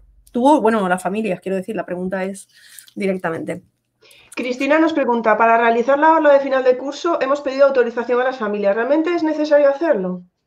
Hasta el punto de decir si necesario o no, blanco-negro, no lo sé, pero para mí es que habéis hecho lo perfecto, porque es curarse en salud, Cristina, porque es directamente de tener los permisos para, todas las orlas. Yo en su momento, cuando yo me hice la orla en el instituto y en la universidad, a mí no me pidió permiso nadie para ponerla. Y yo encantadísima de hacer la orla y el que no quería, no se hacía la foto de la orla, quiero decir, de salir. Y si tú te hacías la orla, porque querías estar con tus compañeros y recordar ese momento, ¿vale? Que si he tenido algún percance de los que hablo, de los que hablo de, incidentes, pues, pues eh, en primer, a ver, eh, el mundo está dividido entre mm, los que ya han sufrido un incidente de ciberseguridad y los que lo van a sufrir directamente no hay escapatoria. No, no, esto es así y las empresas lo mismo, ¿vale? Eh, o entre quien, quien lo sabe y toda, o, ha sido víctima y no lo sabe. Es que muchos hemos podido ser víctima de alguna cosa sin haberlo sabido. Afortunadamente tengo que decir que de ningún incidente grave de ningún tipo, no. Hablo con conocimiento de causa porque eh, conozco a muchos especialistas en seguridad eh, informática, a mucha gente de fuerzas y cuerpos de seguridad del Estado que desgraciadamente sí que están diariamente contactando con víctimas y sé de primera mano eh, la dureza que tiene el, ser víctima de, cualquier ciberincidente. Afortunadamente no he sufrido ninguno grave, siempre tienes alguna cosa, ¿no? De que te ha llegado alguna, alguna cosa o tal, pero es que no nos vamos a escapar de esto. Entonces, eh, nos va a pillar eh, esa diferenciación nos va a pillar o antes o después o mejor o peor preparados. Pero pillarnos nos va a pillar hoy en día de cualquier cosa. Quiero decir, es que hoy en día ser víctima de, caer en un phishing, en una estafa por internet, no estamos hablando de grandes, de grandes peligros en ese sentido, ¿no? Pero a lo mejor pues, en una estafa, eh, pues está la orden del día el caer, eh, caer en un ransomware, ¿vale? El secuestro, ahora con lo del SEPE parece que sí, pero es que esto es algo habitual. Por ahí creo que Begoña sí que había estado en una charla, lo, lo del ransomware lo había comentado hace mil veces y sonaba como a chino, ¿no? Pues hay que estar preparado para ese tipo de cosas, eh, pero un ciberacoso, una suplantación de identidad. Eh, hay tantos peligros, tantos, tantos. O sea, mm, si es en primer término de decir, no, afortunadamente, no que yo sepa. Eh, hace poco escuchaba yo justo un podcast de una inspectora de policía que se dedicaba a temas de Internet, en Aprendemos Juntos o algo así, ese mm, podcast Silvia, de Silvia, Barrera, mi amiga Silvia Barrera. Efectivamente, Silvia Barrera. Y decía que ella había visto un perfil, que le habían hecho un perfil falso en Facebook. Ella se dedica a eso. Sí, Tú estás diciendo que la conoces. Y que le habían hecho un perfil falso en Facebook con fotos, etcétera, que además escribió a Facebook y Facebook le dijo que, que no contradecía las normas de Facebook. Ya, de crear, de crear, crean, crean un perfil porque cogen tu propia foto y eso le, pasa a ella. Sí, sí, eh, y son de primer término. Ella, pues, inspectora de Policía Nacional en el tema de gestionando todo el tema de, lo de las redes sociales, de la, de la sección de la unidad de redes sociales, que sabe muchísimas cosas. O sea, mira, Silvia Barrera, es que son imprescindibles, es que los tengo aquí. Es que de verdad que es impresionante, vengo a lo que diga que tú. Tengo aquí, tengo aquí. Son dos imprescindibles, pero este básico. Pero bueno, es que tengo, tengo más, ¿no? Por, si quería La verdad es que un podcast muy interesante. Es que yo cuando supe que venías y tal, dije, lo voy a escuchar. Y justo escuché este podcast que, está muy bien y que también lo recomiendo. Y, bueno, Silvia pues Barrera, amiga, amiga persona, ya puedo decir en el S, sí, porque hemos coincidido físicamente en, persona, virtualmente la he tenido invitada en varias ocasiones y, sí, y, sí, y sí, es que pasa, o sea, es que, es que pasa al, más pintado. Ahora una de las cosas que se está dando bastante, eh, y no es que te, la estadística está de esto ocurre, ¿no? Pero luego lo aterrizas y es que esto ocurre, o sea, ya está ocurriendo, ¿vale? Una de las cosas que está ocurriendo en estos momentos, o que han saltado varios casos, pero que va, creciendo poco a poco, es en, Instagram, pero bueno, puede ser en cualquier otra red social, pero hablo de Instagram porque, pues, eh, principalmente se ha dado ahí, pero seguramente pues en otras redes sociales, eh, hay gente son desaprensivos, son ciberdelincuentes, se dedican a ello, están descargando fotos de, principalmente de jóvenes, jóvenes chicas, ¿vale? Eh, de fotos publicadas sin ningún tipo de maldad, pero es que, como yo siempre digo, eh, cualquier fotografía que publiquemos, cuanta más piel se vea en la fotografía, más riesgo tenemos de que se viralice esa fotografía. Entonces, eh, fotos sin más allá, pero fotos pues, más sexy o en traje de baño, o sea, no, no, estamos hablando de ninguna otra cosa, porque en, Instagram, por ejemplo, sí que es una red, ¿no? Que se, se, ve un poquito más de la cuenta, sí que te puede censurar la foto o lo que sea, ¿no? Pero bueno, más provocativas, pero provocativas sanamente, quiero decir, en un perfil de una persona que tiene 15, 16, 17 años, 18 y ese tipo de cosas, ¿vale? Pues em, gente que está descargando las fotos de, estas cuentas publicadas, ¿vale? Abre una cuenta eh, que se parezca el nombre muy parecido a la cuenta original, ¿vale? Cambia alguna letra o alguna una rayita, una raya baja, ¿no? un guion bajo, cualquier cosa, o sea, que es sugerente, eh, crea un perfil eh, con esas fotos eh, cogidas de, esa persona, eh, se, ha, dado en casos de muchos menores de edad, crea ese perfil y luego en, el, en la bio de ese perfil pone un enlace a OnlyFans, ¿vale? A OnlyFans o alguna página similar, ¿vale? En el que, bueno, pues pues eso, en OnlyFans, ahí que ya sabemos, pues que la gente a, cambio de dinero, pues hace lo que más o menos tú le pidas y hay muchas cosas de engañar, hay cosas de prostitución, directamente hay prostitución, o bueno, más que en el S, están vendiendo, se están vendiendo ahí de exponerse, ¿vale? Entonces, están poniendo ese enlace ¿vale? Eh, a mucha gente que le suplantan la identidad. Y lo que hacen es que crean ese enlace, eh, lo citan a OnlyFans y luego lo que hacen es como se dirigen a los seguidores de esa cuenta, como si se hubieran como si la persona se hubiera abierto una cuenta nueva. Y entonces, para que le siguen, al ver un enlace de, OnlyFans, pues hace que mucha gente caiga ¿no? en, esta, en esta estafa. Y esto eh, se está produciendo mucho y es el, como yo digo, el aterrizarlo día a día. Eh, la semana pasada, en, un centro escolar, en un instituto en el que estuve dando una charla, al comentar así unas cosas, fue una chica la que le dijo, a dos amigas mías les ha pasado esto lo dijeron, e, no lo había comentado yo y lo dijeron ellas, sino que lo comentó y dije, sí, sí, es esto, esto y esto, esto lo que está diciendo. Y está pasando mucho, quiero decir. Entonces, lo de víctima, no que sepa en ese sentido, pero, pero sí, pero sí. Y de poner los pelos de punta, muchísimo, pero no sé si es el caso, porque igual queréis dormir esta noche. Otro día seguramente sí, es que esto da para mucho, mucho, muchísimo. La verdad, sí, bueno, eh, Luis pregunta, ¿los centros deberían revisar la política de privacidad de las apps que se utilicen en las diferentes materias? Se debería. por eso es la labor de, de la Concejalía de, Educación, de que revisa y que son los que admiten o dan un listado de qué aplicaciones o qué herramientas se pueden utilizar y cuáles no. Entonces, a veces es como, es que estás como muy limitada. Claro, estás habituado a que haga otra. Entonces, se debería de pegar un repaso porque, porque, porque hay muchas que son muy intrusivas en cuanto al, capturar datos y permisos. Eh, Jimena, bueno, voy a aprovechar y le voy a dar las gracias a Jimena porque estos días mm. ha tenido un detalle, bueno, más que un detalle conmigo y me ha dedicado un tiempo imprescindible de ese, de ese que mm. no tenemos, como me lo estás dedicando tú ahora, ¿no? hay que hacer. No, no, yo, estoy, yo, estoy encantadísima, o sea, de, de, de bueno, pues, me encanta a mí. yo, vamos. Pues primera pregunta, ¿qué opinas de los niños que tienen canal de YouTube con 10, 11, 12 años? Que los padres que los padres eh, les falta un capón, ¿vale? Un capón de que les demos un capón de decir, ¿qué hace un niño con 10, 11, 12 años en un canal de YouTube? Primero se está saltando las normas.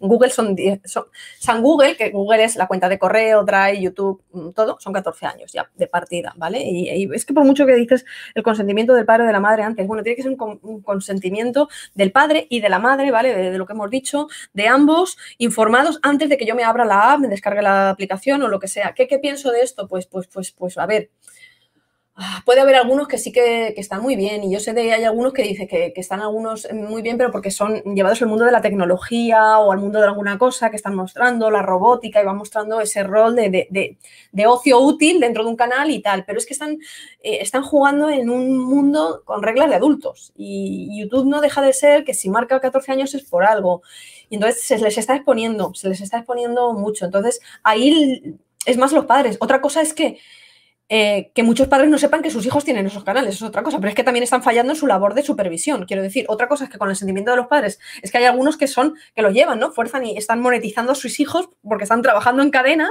en estos. Eh, eh, YouTube cada vez pone más trabas, ¿no? Y ha cambiado la normativa de los vídeos enfocados a menores y no menores y todo ese tipo de cosas, pero el problema es los que ni lo saben que sus hijos tienen. Se llame YouTube o se llame lo que sea. Begoña que pregunta, sobre tapar la cámara, ¿qué pasa con la cámara de delante? A ver, la cámara, yo la que tapo es la delantera, ¿vale? La trasera tiene ya, no una, tiene tres, pero ¿qué pasa? Que bueno, normalmente ahora le he pitado, pero suelo tener una funda, ¿vale? Que llevo una, funda también y que yo el móvil normalmente lo tengo puesto... Eh, siempre lo tengo sobre, si lo tengo sobre la mesa o algo, quiero decir, esta, las tapa la, propia mesa porque está mirando hacia el techo y esta es la que está tapada, por decirlo de alguna forma, ¿no? De ponerlo. Entonces, o si estoy escribiendo algo y si no llevo el LS, normalmente pues mm, casi que el gesto de la mano lo vas tapando. Es que esto es como todo, es como lo del micrófono, existen aparatos también para, para el SMA. Tengo aquí otro aparato y no, ahora os lo explico, ¿vale? Otro, otro, otro cacharrín que no os lo explico. ¿Con cuánta frecuencia? Mira, eh, las contraseñas, yo siempre lo, hago y en las charlas utilizo esa comparación. Mm, mm, me gusta utilizar símiles muy de. Yo digo que es ciberseguridad de tú a tú porque utilizo símiles que podamos comprender todos y que luego cada uno haga lo que quiera, porque es verdad, nos lo explican las cosas y luego hacemos cada uno lo que quiera. Faltaría más. Para eso somos mayores adultos y responsables, ¿no? O irresponsables. Eh, las contraseñas tienen que ser como la ropa interior. Tal cual el símil viene muy bien y dirás, ¿qué narices tiene que ver una cosa con la otra? Vale. Eh, si tú compartes la ropa interior, es una guarrería, perdona que lo diga, pero es una guarrería. Si compartes las contraseñas, es que estás vendido. No es una prueba de amor, no es una prueba de amistad. Ya hemos dicho que la sección es los padres por ese deber que tienen. Entonces, compartir las contraseñas, mal. Compartir la ropa interior, mal. Em, no enseñar. Esto con la ropa interior se ha perdido. Se ha perdido porque cada vez se enseña más la ropa interior. Es una batalla casi perdida, ¿vale? En ese sentido. Pero las contraseñas, si se enseñan, da igual que pongas la contraseña más robusta del mundo mundial. ¿Vale? Y la otra comparativa es que se tienen que cambiar asiduamente. La ropa interior, por favor, a poder ser a diario, pero las contraseñas con cuanta más frecuencia mejor. A ver, no nos podemos tampoco volver locos, obviamente con las eso es que cuanto más bajo sea el, espacio en el que yo cambio mis contraseñas, pues mejor. Pero si no, pues mm, claro, ahora tenemos un, venimos de un año muy raro, muy raro en el que hemos cambiado. Vamos a hablar en una situación normal.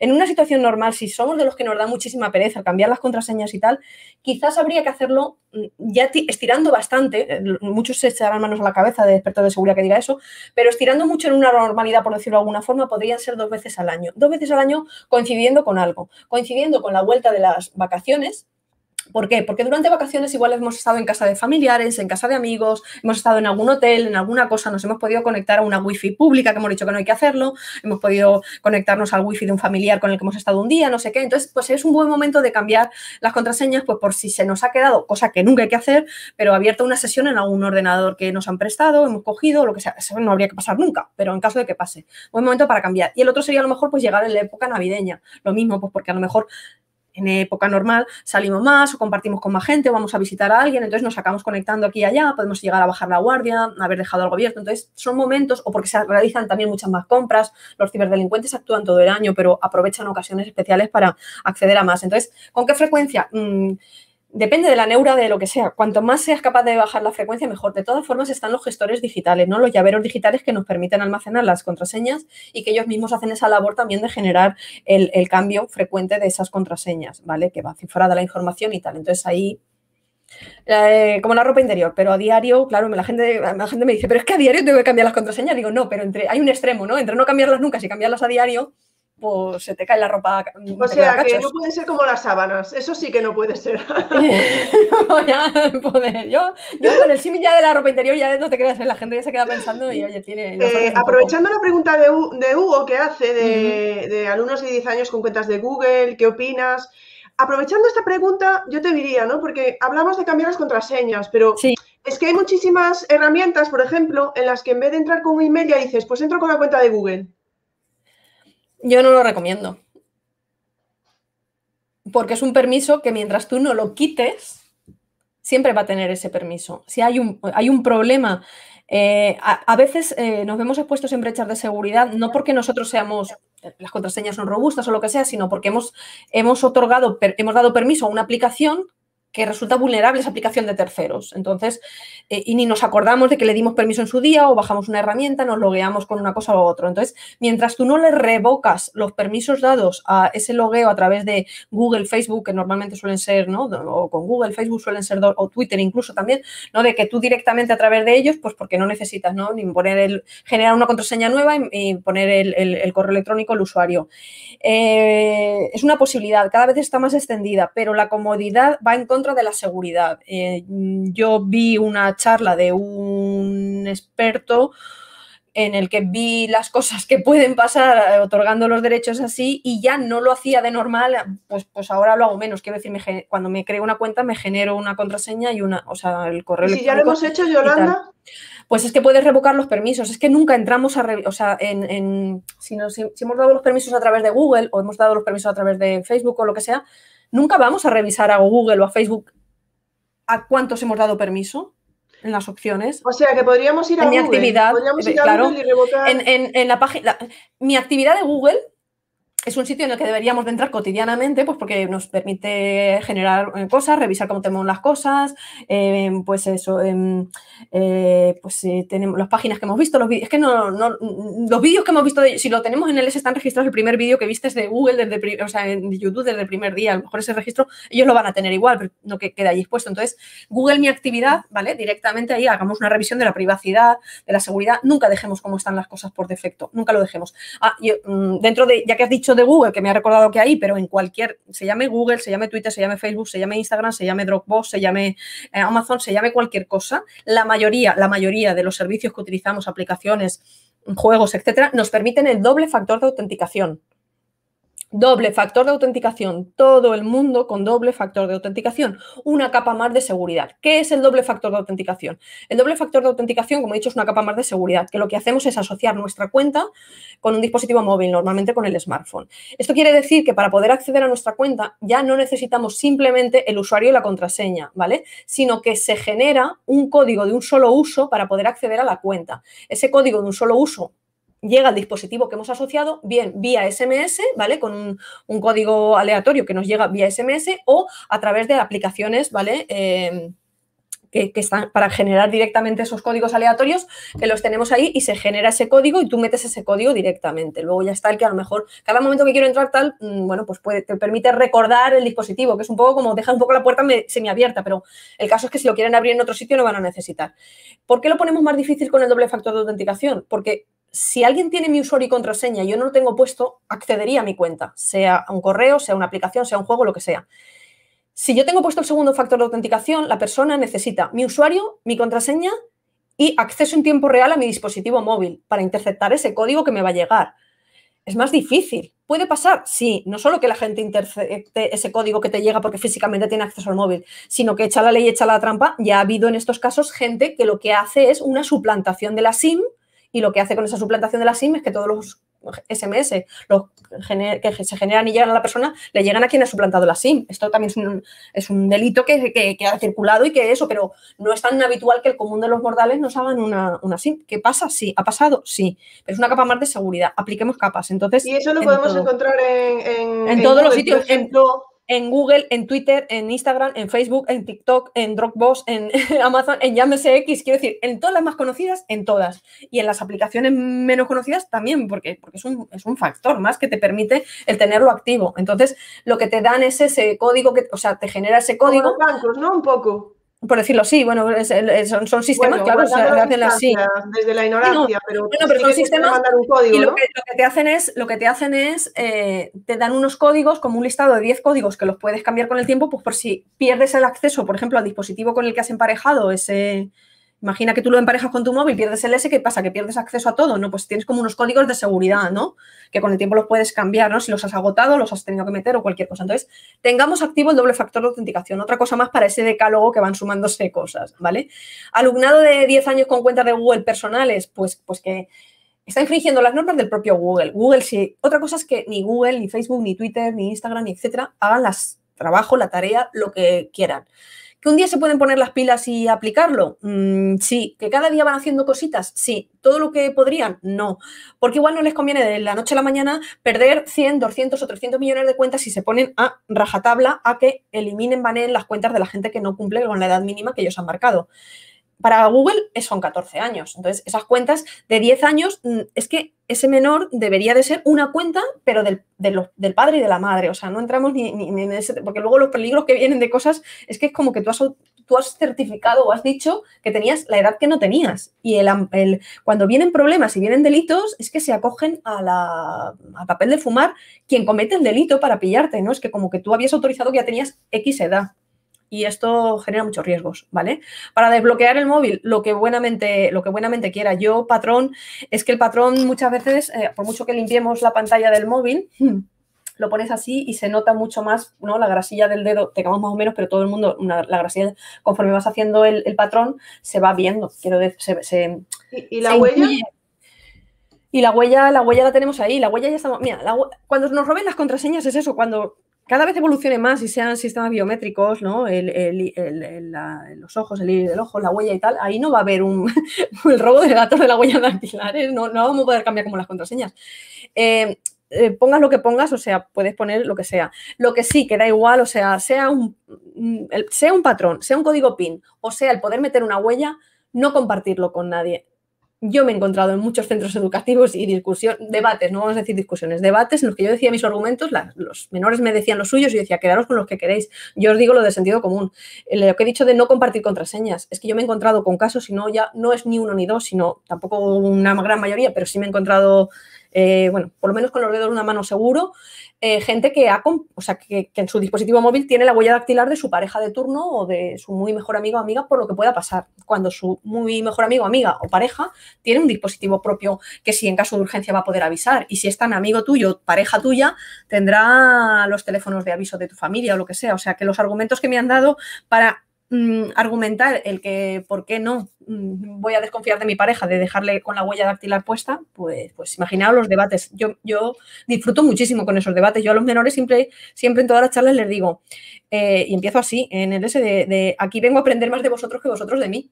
Igual os enseño algo o igual no. Si os enseño algo, bienvenido sea. Pero yo siempre de los debates voy a aprender más de vosotros. Y, es así. Y lo disfruto muchísimo. ¿eh? Aunque, aunque aunque estén callados de los silencios, aprendo mucho. O sea, muchas veces les lanzas una pregunta y el, el silencio están respondiendo. Es que eso yo, bueno, de las charlas que escuché esos días para ponerme al día contigo y lo que hablamos eh, tú y yo el otro día en la prueba y tal, cuando hablando de adolescentes, ¿no? Y eso de no compartir con la pareja, no mandar fotos, no dar la contraseña, digo yo, mm, si piensas un poco en cómo son esos amores adolescentes, que los adultos te dicen que no, que no sé qué, pero tú que sientes que es como que va a ser tu compañero para toda la vida, que no sé qué. Tiene que ser difícil transmitirles, ¿no? Como, bueno, sí, no te hablabas tú, oye, si lo vas a hacer, pues no se te la cara. difícil, pero también le transmites el, el perdonadme la expresión, pero soy el, el ostión de realidad que te llevas cuando se rompe el amor o la amistad, porque ya no solo se ha roto el amor o la amistad, sino que tiene en bandeja tu vida digital si tiene el acceso a que sabe tus contraseñas, hay quien por venganza ha entrado a la, vida, a la vida digital y le ha cambiado las contraseñas. Entonces, no solo has perdido la pareja o no solo te ha abandonado la pareja o tú has cortado la relación con la pareja, sino que esa pareja, eh, bueno, pues te deja fuera al margen de tu vida digital o te, te chantajea, quieres recuperar todo, pues recuperemos lo nuestro. Y la vida de, de realidad, eh, básicamente es la vida. Bueno, no, es, es, el trauma. O sea, ¿cuántos profesores de los que estéis aquí, por favor, decirme cuántos no habéis eh, mm, escuchado una conversación cuando no han ido directamente a vosotros porque a mí han venido en ese, ay, es que me han entrado en la cuenta de Instagram y no sé qué, no sé cuándo, no sé Bueno, que se dejan las cuentas abiertas en los ordenadores, no sé cuánto, que tienen contraseñas de caca porque tienen el nombre de la mascota, el 1, 2, 3, 4, o su fecha de cumpleaños o mm, cualquier cosa. O sea, bueno, a mí, mira, es que, claro, son muchísimas charlas en tantos centros, en tanto con alumnos como con profesores que creo que me ha pasado un poquito de todo y lo disfruto, porque ya digo, aprendo de mucho y son anécdotas de decir, no es que me lo invento, no es que viene así, o sea, acabé un día una charla con la importancia de las contraseñas, bueno, con un montón de cosas, tal, y me viene una chica al final, lo mejor, lo mejor, y donde hay que prestar siempre atención, aparte de las preguntas que te lanzan durante las, eh, la actividad, la formación, los talleres, etcétera, es en el momento en el que acabas, estás recogiendo las cosas y tal, y quien se acerca a ti hay que poner mm, los 200 orejas, activar todo, porque es alguien que viene a, a decirte lo que sea. Algunas veces son curiosidades, eh, cosas muy obvias, un gracias, un hasta abrazos, o sea, yo que es muy eso, ahora no, no puede ser, pero hasta eso, y me llena muchísimo, pero, pero te cuentan, hay gente que te cuenta los problemas en ese momento, ¿vale? Pues una chica que me vino una vez me dijo, a mí nunca se me van a olvidar las contraseñas. O sea, lo que estamos diciendo de cambiar las contraseñas y que no se te olviden y que no se lo digas a nadie y tal, me dijo, no se me va a olvidar nunca las contraseñas, porque lo llevo tatuado. Era el tatuaje que llevaba y llevaba, eh, la contraseña que tenía era en el tatuaje que llevaba, que dime tú, las fotos que se haga para ponerlas en sus redes sociales, si está tan orgullosa en ese momento del tatuaje que llevaba, pues lo tendrá puesto en tantos sitios y a lo mejor es alguien que intenta, igual que intenta el nombre de la mascota, ¿vale? Pero a ver, espera, eh, lo más importante, ¿tenía mayúsculas, minúsculas, símbolos? No, era, era el, eh, como un apodo suyo. O sea, era simple de adivinar, pero encima orgullosamente lo llevaba tatuado como para toda la vida. O sea, era una la contraseña, era, la contraseña y tatuada. Ni plural ni cambiadas. Bueno, hay que pensar que le queda mucho cuerpo para ir cambiando la contraseña. Pues no lo sé, o sea, un cuerpo puede ser, pero a lo mejor el, que estuvieran ahí para ayudarle a pensar un poco, no lo sé. Mm. ¿Qué política de privacidad sería aceptable en el centro escolar? Eh, o sea, que, mm, a ver si, espera, que estamos ya en el Luis, ¿qué política de privacidad sería aceptable? O sea, ¿A qué te refieres? ¿A la privacidad de una aplicación en concreto o a cualquier cosa? Si quieres, esperamos a que nos responda y la Sí, porque, si no, Luis, quiero decir que la política sería la, que viene por normativa. O sea, la, ley. Política, la ley sería la, ley de, protección de datos. Lo que te exige la ley es la normativa mínima que se tiene que cumplir. No sé si es a eso, ¿vale? Para los llaveros digitales tendríamos que tener. Pregunta Ángela también esto. Lo de, ha dicho como un banco de crear, guardar contraseñas? Creo un, que banco, un, banco, un, banco, un banco para hacerlo, sí, son como, ya, como llaveros digitales, ¿vale? Mira, espera, voy a, voy a compartir otra vez, em, ¿vale? No, no es que quiera en ese, sino que comparto ahí porque tenéis, porque tenéis más, ¿vale? Espera un momento, a ver, eh, espera, que deje esta de compartir, perdona que en este cambio de, este cambio de que estamos de pantalla de, las pestañas, ¿vale? A ver, mirad, otra página que le habéis dicho de referencia, ¿vale? La oficina de seguridad. de Holanda me ha dicho que ha hecho maratones de 12 horas, ¿vale? O sea que esto no es nada para ella. Y de, 24, 24. Bien, pero bueno, era, una, jornada, era una jornada así de llevarlas. Eh, no, es el caso, ¿vale? No, pero bueno, yo, yo encantadísima. Eh, uy, a ver, espera, espera, a ver si veo en el S. Em, Aquí, vale. Estamos en, OSI, la, oficina de seguridad del internauta, ¿vale? También dependiente. Es que, es que os llevo a las páginas oficiales porque son las versiones oficiales las que nos remiten información oficial. En el apartado de recursos hay muchas cosas interesantes para que les echéis un vistazo, pero mismo hay un apartado que son herramientas gratuitas, ¿vale? Dentro de las herramientas gratuitas encontramos diversidad de cosas, ¿vale? Pues, por ejemplo, tenemos un listado de gestores de contraseñas. Eso que estaba, como, como había dicho, el baúl o no, perdona, como. Sí, la... Eh, no recuerdo ahora mismo. Ah, ya sí, abajo. Sí, sí, sí. El, banco, el banco, el banco, vale. Bueno, pues el, banco realmente no es que banco son, son, son gestores de contraseñas, ¿vale? Para, para, meter las contraseñas. Entonces, igual que os he dicho con los controles parentales, pues por ejemplo aquí en el listado de recursos de herramientas gratuitas de OSI tenéis diferentes cosas y entre ellas encontráis algunas de las, de las de los llaveros digitales, ¿vale? De, las herramientas para poder eh, vuestras contraseñas. igual que las herramientas de control parental, los hay de diversas, los hay multidispositivo, los hay para tenerlas almacenadas en la nube, que se almacenan de forma cifrada, ¿vale? O en local, bajarte tú el programa y tenerlo en, tu propio dispositivo y controlado tú, ¿vale? Los hay para multidispositivo, para un sistema, para otro, eso ya por gustos, colores. Entonces, ¿Pero para qué te sirve exactamente el gestor de contraseñas? porque, las tienes porque tú solo tienes que recordar la contraseña maestra y las tienes todas ahí. Cuando tú te vas a loguear en un sitio, en cualquier, en, en una red social, en una aplicación, una herramienta de, educativa o cualquier cosa, directamente están almacenadas. es, como, como, un llavero, las has almacenado todas dentro y entonces se loguea, por, se por ti. Digamos, tú las tienes ahí, tú solo debes de recordar la contraseña maestra para entrar.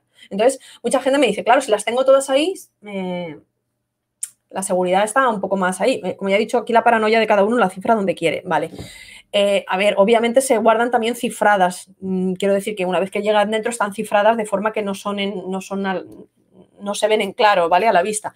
De todas formas, yo siempre cuando digo esto, puede ser que si tu nivel de paranoia no te haga confiar en esto, que puedas llegar a un equilibrio de poder elegir el llavero digital, el que más te pueda acomodar a ti, el que sea, ¿vale? En la nube o como sea, y a lo mejor no meterlas todas. Pero sí que podemos hacer eh, liberar nuestra mente. Como no somos elefantes de recordarlo todo, podemos utilizar un llavero digital para almacenar todas aquellas ingentes mm, contraseñas de cosas que si llegaran a salir a la luz nuestras contraseñas no nos fuera la vida en ello. Es decir, vosotros eh, como docentes tenéis y os dais de alta en mogollón de aplicaciones eh, educativas. Que a ti te entren en la cuenta de Kahoot o que te entren en la cuenta de Canva para hacer diseños, pues no es tan importante como que te entren en la cuenta del correo electrónico o te entren en la cuenta del banco. Quizá la cuenta del correo principal, porque deberíamos de tener varias cuentas de correos asociadas, no, no es la misma todas las cosas, el hecho de que esa la recuerdes tú, que hagas de elefante y la tengas aquí. Pero el resto de herramientas, no, pues si estás suscrito a periódicos online, pues oye, que si te lo roban, la gente se culturiza. Si te roban la cuenta de Cajú, pues van a entrar a los Cajú, pero no sé, no, no, te van a. no se va a ver expuesta tu, ¿no? La vulnerabilidad no va a ser tan grande como si te hmm. entran en el correo electrónico o te entran en las redes sociales o en cualquier cosa. Independientemente, ya digo que tienen establecida una seguridad. Entonces, a la pregunta que decía la compañera, aquí en herramientas pues hay un listado de varias cosas, no solamente he recurrido aquí porque, porque era lo del gestor, ¿vale? Pero los encuentras muy fácilmente y hay herramientas de más tipo. Por eso siempre digo que hay que acudir a las fuentes oficiales, que son fuentes a las que tenemos que tener, ¿vale? Y, es eso, y, y son vamos, lo de los recursos directamente. bueno, yo entonces quiero avisar que si la semana que viene no podemos tener charla, será porque he cambiado todas mis contraseñas, no me acordaré de ellas. Y no podrá, no podrá entrar y todo ese tipo de cosas.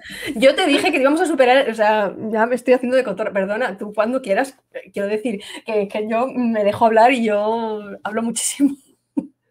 No, hombre, a ver, si también va cortando un poco, y, pero a ver, es que al final yo creo que aquí hay muchísimas dudas y bueno, Luis nos pregunta, ¿hay diferencia en entrar en Google, eh, directamente, entrando directamente con tu cuenta de Google o cuando entras con email y pones tu Gmail, eh, tu Gmail eh, vamos?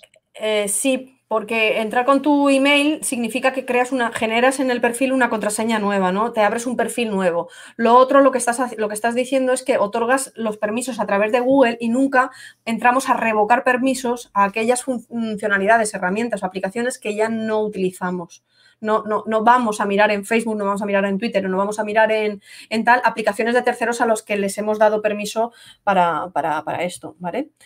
Hace la eh, pregunta, ¿para ordenadores de la escuela mejor este, esta doble autentificación? A ver, eh, el enseñarles a los alumnos que esto existe, que se lo pongan en sus cuentas personales para evitar esos dramas mm, de mm, he perdido la cuenta de Instagram, que algo, que alguien me entra, esos dramas personales, tal. Lo de la doble autenticación con los alumnos entrando y todo eso, pues depende de la operatividad. Ya sabemos cómo son. Mm, más bien por desgracia, como son las aulas de informática en numerosos centros escolares, por no decir en el S, en los que para que funcionen todos los ordenadores y están a buenas todo en un día ya tenemos bastante con encenderlos. Encima a lo mejor los códigos, de todas formas, ya digo que los códigos de, autenticación también luego, pues es como, si es el ordenador tuyo habitual y esas cosas que no a lo mejor siempre cada vez que entres a, tu cuenta de tal lo, tienes que poner, sino que Luis, un recordatorio. Perdona, ¿eh? Luis, sí, la, pregunta que nos hacía y decía política de privacidad con respecto a las apps. Aquellas que se pueden usar. Pues es que eso es que es en función de, claro, como yo he dicho, eh, Consellería, eh, Educación es quien quien marca o delimita qué, ¿no? qué aplicaciones o Google si se puede utilizar o no se puede utilizar en ese tipo de cosas. Entonces, eh, es que si miráramos con lupa, ninguna aplicación podría, o sea, aplicación o red social de las que hacemos es en uso. Otra cosa es que, hay que aterrizar y que hay que enseñarles a los chavales que independientemente del uso lúdico que podamos dar a las redes sociales, que hay un uso mucho más allá. Y ese uso educativo, yo también, yo, yo apuesto por ese uso educativo en el que les estamos enseñando a otra realidad de cómo sacarles provecho para que el día de mañana eh, seamos creadores de contenidos en el sentido de proactivos, ¿no? Hay que empoderar a la gente para que sea creador de contenidos y no simplemente consumidor de contenidos. Y eso no simplemente sirve en poner y compartir la foto de la playa o de la comida que te estás comiendo, sino que se sepa sacar una vuelta, un uso provechoso, ¿no? Como reivindicativo de sociedad de, de sacar. Entonces, si miráramos con lupa no podríamos utilizar prácticamente, yo creo que, que, ninguna herramienta, aplicación o ese tipo de cosas. Entonces, va muy por la normativa. De todas maneras, lo remito desde el principio. Si hay una duda muy concreta, yo iría directamente a las, a las páginas oficiales a trasladarles esas dudas, porque tienen canales abiertos precisamente para ese traslado de dudas, como, como porque se, os lo van a encaminar mucho mejor que yo, en el sentido que no soy especialista jurista en esa, en esa materia. Bueno, yo creo que lo mejor es ir al perfil de Yocomu en Twitter y, y, seguir a Yolanda, porque eso tiene que ser ya imprescindible. Y, ya, bueno. poder, nada. Eh, almacenar las contraseñas no lo recomendaría. No, no, no recomendaría que fuéramos a, almacenando las, las contraseñas porque en algún momento podemos tener un descuido de dejarnos nuestra cuenta abierta no os habéis encontrado cuentas de compañeros abiertas con sesiones iniciadas de compañeros en un ordenador o de alumnos y apagando, no apagando ordenadores en el LS, sino cerrando las cuentas que se han dejado abiertas, ¿no? que vienen problemas. Eh, si nosotros tenemos el recordar la contraseña, ya no tienen que averiguar la contraseña, es que nos dejamos una sesión abierta y vienen... Muy... Es que es que es por, son por descuidos principalmente, ¿vale? ¿Qué, le, ¿Qué, ley te permite saber si una escuela puede publicar fotos en Instagram? Eh, bueno, es que es, la Agencia de Protección de Datos es quien determina todo este tipo de cosas. Entonces, en principio, eh, no es que no te permitan, es que el permiso y el consentimiento, como, comentábamos al principio, en teoría es para las... Eh, para la, no ya para las redes sociales del centro, no ya digo las personales nuestras, sino como para la página web, que te dicen que si es cerrada mejor, para, es que a veces remitimos que pedir el consentimiento ya lo tenemos aquí puesto de que es como para publicar en Internet y el consentimiento muchas veces es para poder publicar un listado que no se debe todo eso con las notas en el pasillo o en el tablón de, con las notas. Eso es publicar datos personales. Lo publicas en una forma, no, no, no, es solo publicar en Internet. Entonces, es que, eh, que... Dice que su director se niega a publicar y, y, colegios de su misma población sí publica. A lo mejor el director es que, no quiere cogerse las manos, ¿no? Claro, es que no quiere cogerse las manos. Es que a lo mejor quien lo está haciendo bien, es, por mucho que nos parezca que va a contracorriente de lo que toca hoy en día y de lo que hay que hacer, a lo mejor se atiene más a la legislación pura y dura, como hemos dicho, que si vamos con lupa es lo que se debería de hacer en teoría, en ese sentido. Porque aunque tengamos el permiso, es que es como los padres, los padres, los familiares cuando van a eventos de los alumnos o cuando iban, porque ahora está como restringido, a una función de fin de curso, de Navidad, de cualquier tipo de cosas y están tomando fotografías, esas fotografías o vídeos son de carácter personal, de consumo personal de esa familia, de un recordatorio personal. Si las han de publicar o algo, se están saltando las normas como familiares, que es por, por avisar, ¿vale? O sea que Yolanda. de poder, sí, de poder. Ya, no ya, ya, no, preguntas, vamos a decir, no aceptamos, no aceptamos más preguntas. No aceptamos preguntas. Pero digo, te voy a poner el, el mensaje de Paqui porque nos hemos quedado un poco todos así. Eres una máquina y nos has Pero metido no el cuerpo.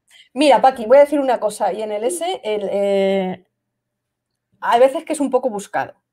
Porque el susto en el cuerpo te va a durar hoy, mañana y a lo sumo pasado mañana. Luego se olvida y te quedarás con algunas cosas y aplicarás algunas, porque lo bueno de esto es que hay que aplicar algunas cosas, poquitas. Con todo no se puede de golpe. Nos indigestamos y es mm, indigest, indige, lo he dicho bien, indigestamos y es mucho peor, ¿vale? Entonces, meter un poco el sustillo en el cuerpo es que más vale que te metan el susto en el cuerpo informándote para poder actuar y cambiar las cosas antes que que te metan el susto en el cuerpo porque eres víctima de cualquier tipo de cosas. O sea que yo creo que pues puede ser, ¿no? Que os metí, el susto en el cuerpo. Hubo alguien que os dijo, se había fijado en que la papelera estaba, estaba puesta al lado de la puerta, porque siempre lo digo en la formación de profesores, digo, sé que hay una papelera y si no la busco y la pongo, digo, hay una papelera al lado de la puerta para que cuando acabemos la charla, si alguno quiere dejar ahí sus móviles, ordenadores y tal, yo los adoptaré muy bien, pero si os ha entrado el miedo en el susto de eh, perder los dispositivos, entonces, si fue así, posiblemente, eh, Paqui, si, si estás por la comunidad valenciana o Murcia, pues, pues muy posiblemente sí puede ser. Bueno, pues yo no, no, quiero entretenerte más, aunque a ti te da igual, porque estás no, no, no, no, no, no, hablar y en ese, en ese sentido, o sea que, que nada, muchísimas, muchísimas gracias, Ángela. O sea que, que, nada, mañana cambiar las claves, ¿lo ves ya? Si veo, ah, mira, mira, mira, había dicho que se me olvidaba, mira, tengo el cacharrillo. Los sí, decías. Esto, es un cacharrillo que nos puede ayudar, ¿vale? Siempre eso y es como curiosidad. Eh, vale, me quedo, con, me, quedo con eso porque es como curiosidad y puede ayudar. Eh, sabemos que cada vez más en los sitios públicos eh, hay USBs públicos para poder cargar nuestros dispositivos móviles, ¿no? O sea, ahora tenemos la movilidad más restringida, pero en centros comerciales, estaciones, medios de transporte, hospitales, cafeterías, tenemos USBs públicos para que nosotros podamos cargar nuestros dispositivos móviles. ¿Por qué? Porque nos entra una intranquilidad en el cuerpo cuando nos queda poca batería en el móvil. Entonces, lo que quieren darnos estos sitios es que nosotros estemos, disfrutemos más relajadamente, nos tomemos más tiempo en el centro comercial, eh, disfrutemos de la cafetería, etcétera. Vale, pues hay que, igual que en las wifi públicas lo tenemos asentado de que no hay que conectarse en wifi públicas, pero que luego todo el mundo nos hemos acabado conectando en wifi públicas, yo ya desde hace un tiempo obviamente no, o sea, no porque sé los peligros, pues tampoco deberíamos de conectarnos en los USBs públicos. Esto no ocurre en el 100% de los casos, igual que no ocurre en el 100% de las eh, wifi públicas, que todas vamos a tener un problema, pero sí que son inseguras de por sí todas. Pues los USBs eh, públicos deberíamos de partir de entrada de que también pueden ser inseguros por naturaleza en el sentido que no sabemos quién lo ha puesto, las intenciones de quién lo ha instalado, o si ha venido un tercero y lo ha podido suplantar y manipular para obtener cualquier cosa. Bueno, cuando nosotros conectamos, un momento, cuando nosotros conectamos, eh, cogemos un cable USB, ¿vale? Y lo conectamos a nuestro dispositivo móvil, normalmente lo utilizamos para hacer una copia de seguridad a nuestro, eh, ordenador, ¿no? Queremos guardar las fotos o lo que sea, ¿vale? ¿No? Y cargamos, hacemos un, traspaso de, datos. Bueno, todo el mundo no tiene el último dispositivo, el, último el último smartphone, etcétera, el último modelo de todo. Bueno, como no lo tenemos todo el mundo, porque nos avisa de si queremos hacer transferencia de datos o lo que sea, bueno, pues tenemos que contar que como no lo tiene todo el mundo, que seamos precavidos, en el sentido que cuando nosotros conectamos esto en esos USB públicos, no sabemos a ciencia cierta si puede haber una fuga de datos, es decir, que nuestros datos se queden almacenados en algún sitio donde lo estemos conectando libremente, o puede haber una entrada de datos en nuestro dispositivo, entrada de datos en modo de eh, un virus, un eh, software espía, ¿vale? O cualquier cosa. Entonces, tomemos la precaución de que si nos quedamos un rato sin batería no pasa absolutamente nada, que si no, que si tenemos que cargar, utilicemos cargador de, la luz, que si no, vayamos con una batería externa, ¿vale? Y si no, nos podemos hacer con un cacharrillo como, como este, ¿vale? Esto es un cacharrillo, ¿vale? Como veis aquí, para poder conectar el cable USB. Directamente yo conecto el cable USB al cacharrillo y esto a mi dispositivo móvil, tablet o lo que sea. Esto es un escudo USB, ¿vale? Pero muchas veces por escudo USB no lo vais a encontrar o a lo mejor no lo vais a recordar. ¿Cómo era aquel cacharrillo tal? Bueno, esto es un condón USB. Posiblemente con ese nombre sí que lo vais a encontrar y sí que lo vais a recordar. Esto es un condón USB y ¿qué es lo que hace el condón USB? Pues que actúa de profiláctico. Cuando yo lo conecto con el cacharrillo al USB público, esto corta la salida o entrada de datos.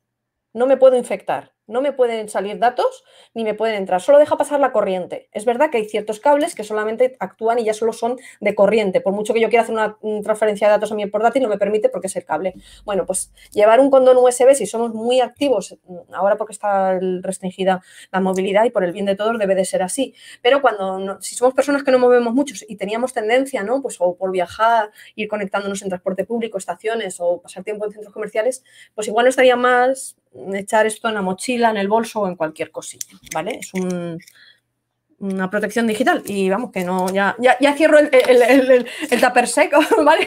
Como, o sea, que acabamos con ese consejo de llevar siempre un condón USB, por ejemplo. No, si quieres, acabamos con consejos. De, yo estoy rodeada de libros también, pero bueno, quiero decir que. ¿Quieres hacernos alguna recomendación de libros? Es que si ya lo estás diciendo, venga, recomiéndanos no, no, porque, para terminar. Porque no sé si, no sé si, si, a ver, como si son como familias he mostrado, tengo lo, vamos, es que son, es que tengo la suerte de conocer a grandísima gente, entonces, pues eso. Las de los de Silvia Barrera que hemos dicho, ¿vale? De nuestros hijos en la red, enfocado en familias, o el de clave de la investigación en redes sociales, todo lo que una policía nos puede contar, ¿vale? Pues desde investigación, estando aquí, serían dos, pues muy buenas recomendaciones. Otro que recomiendo, por una red más segura, de Angelucho, mm, vamos, eh, la mejor persona del mundo mundial que te puedes echar en la mano y también conocido. Lo que pasa es que este no vais a tener la suerte como yo de tenerlo en papel, no lo vais a encontrar. Este está en descarga gratuita en la página, en el blog de Angelucho, se llama así, el blog de Angelucho, ¿vale?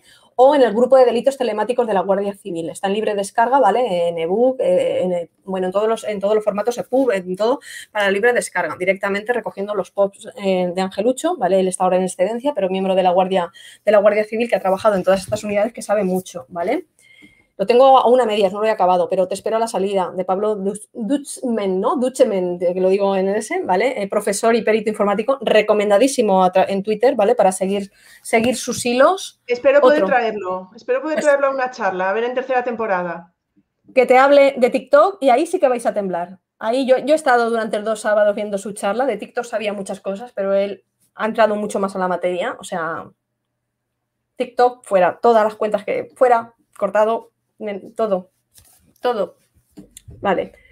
Redes sociales y, menores también de María, de María Lázaro. Salgo yo por ahí en el S, me hizo como una entrevista. Esos son algunos. Y luego lecturas, por ejemplo, estos son enfocados a los educadores o a, los, o a, las, a las propias familias, como una guía de ese decálogo que estaban pidiendo y lo que sea, ¿vale? Pero luego tenemos lecturas, cómo enseño a los pequeños cosas, por ejemplo, el Jardín de los Abrazos para enseñar ciberacoso. José Antonio Luengo, psicólogo, o sea, una joya de persona y joya de libro también para, para enseñar ese tipo de cosas. Cuentos de ciberseguridad, ¿vale? De Francisco Pérez Vez, ¿vale? Para enseñar a los pequeñines con moralejas de ciberseguridad.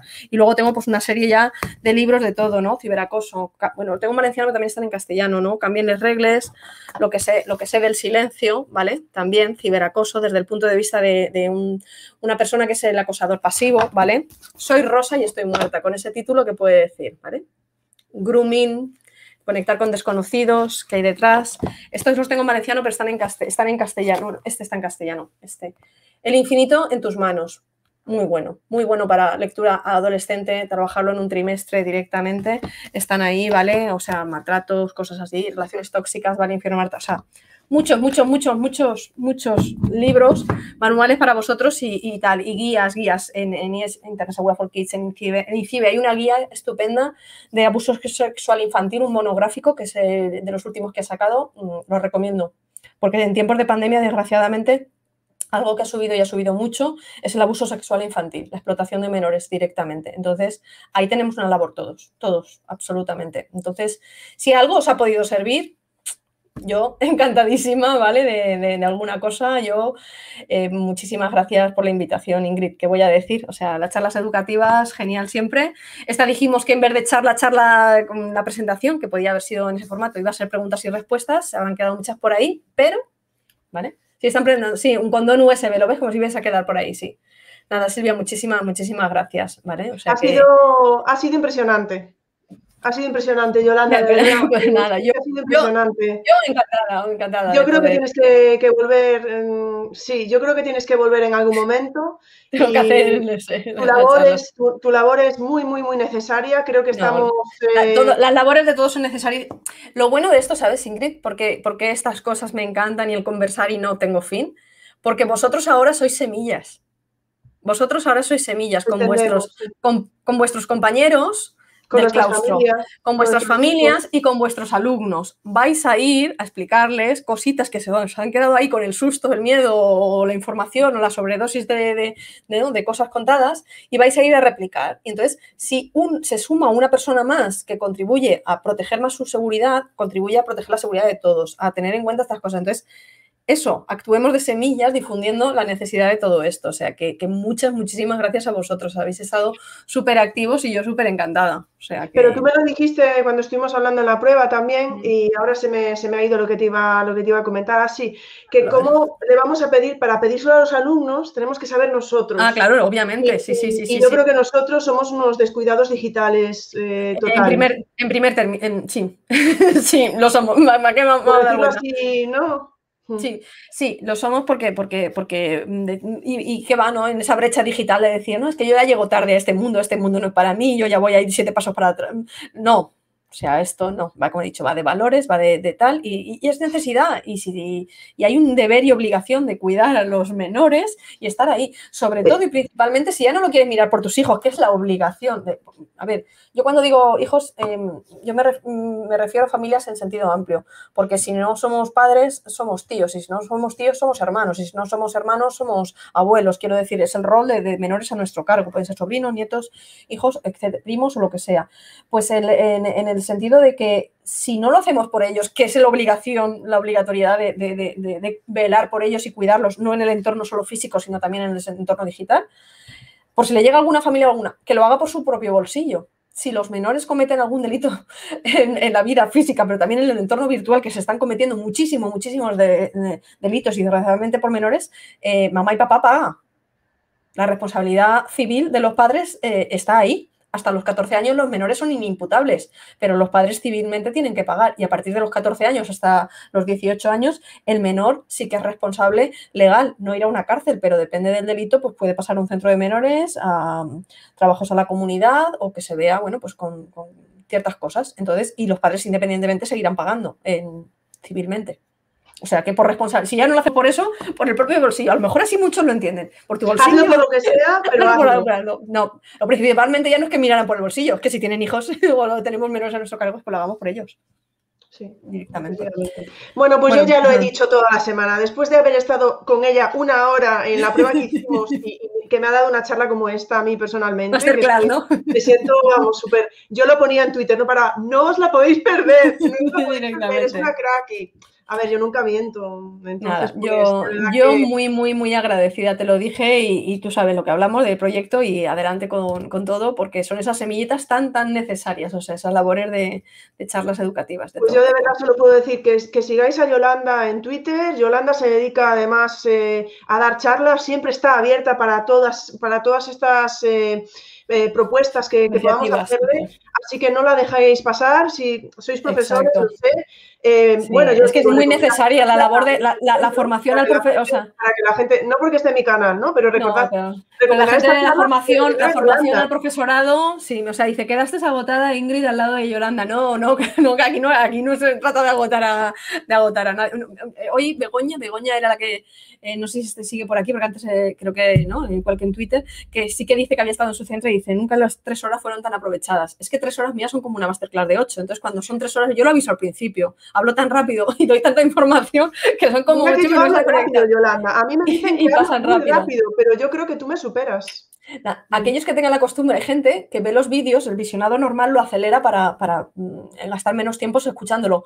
Eh, lo mío no es que es acelerado, o sea, que es así de series. Entonces, si tenéis la costumbre de acelerarlo, bajarlo, bajarlo al ritmo normal, porque si no, no vais a llegar.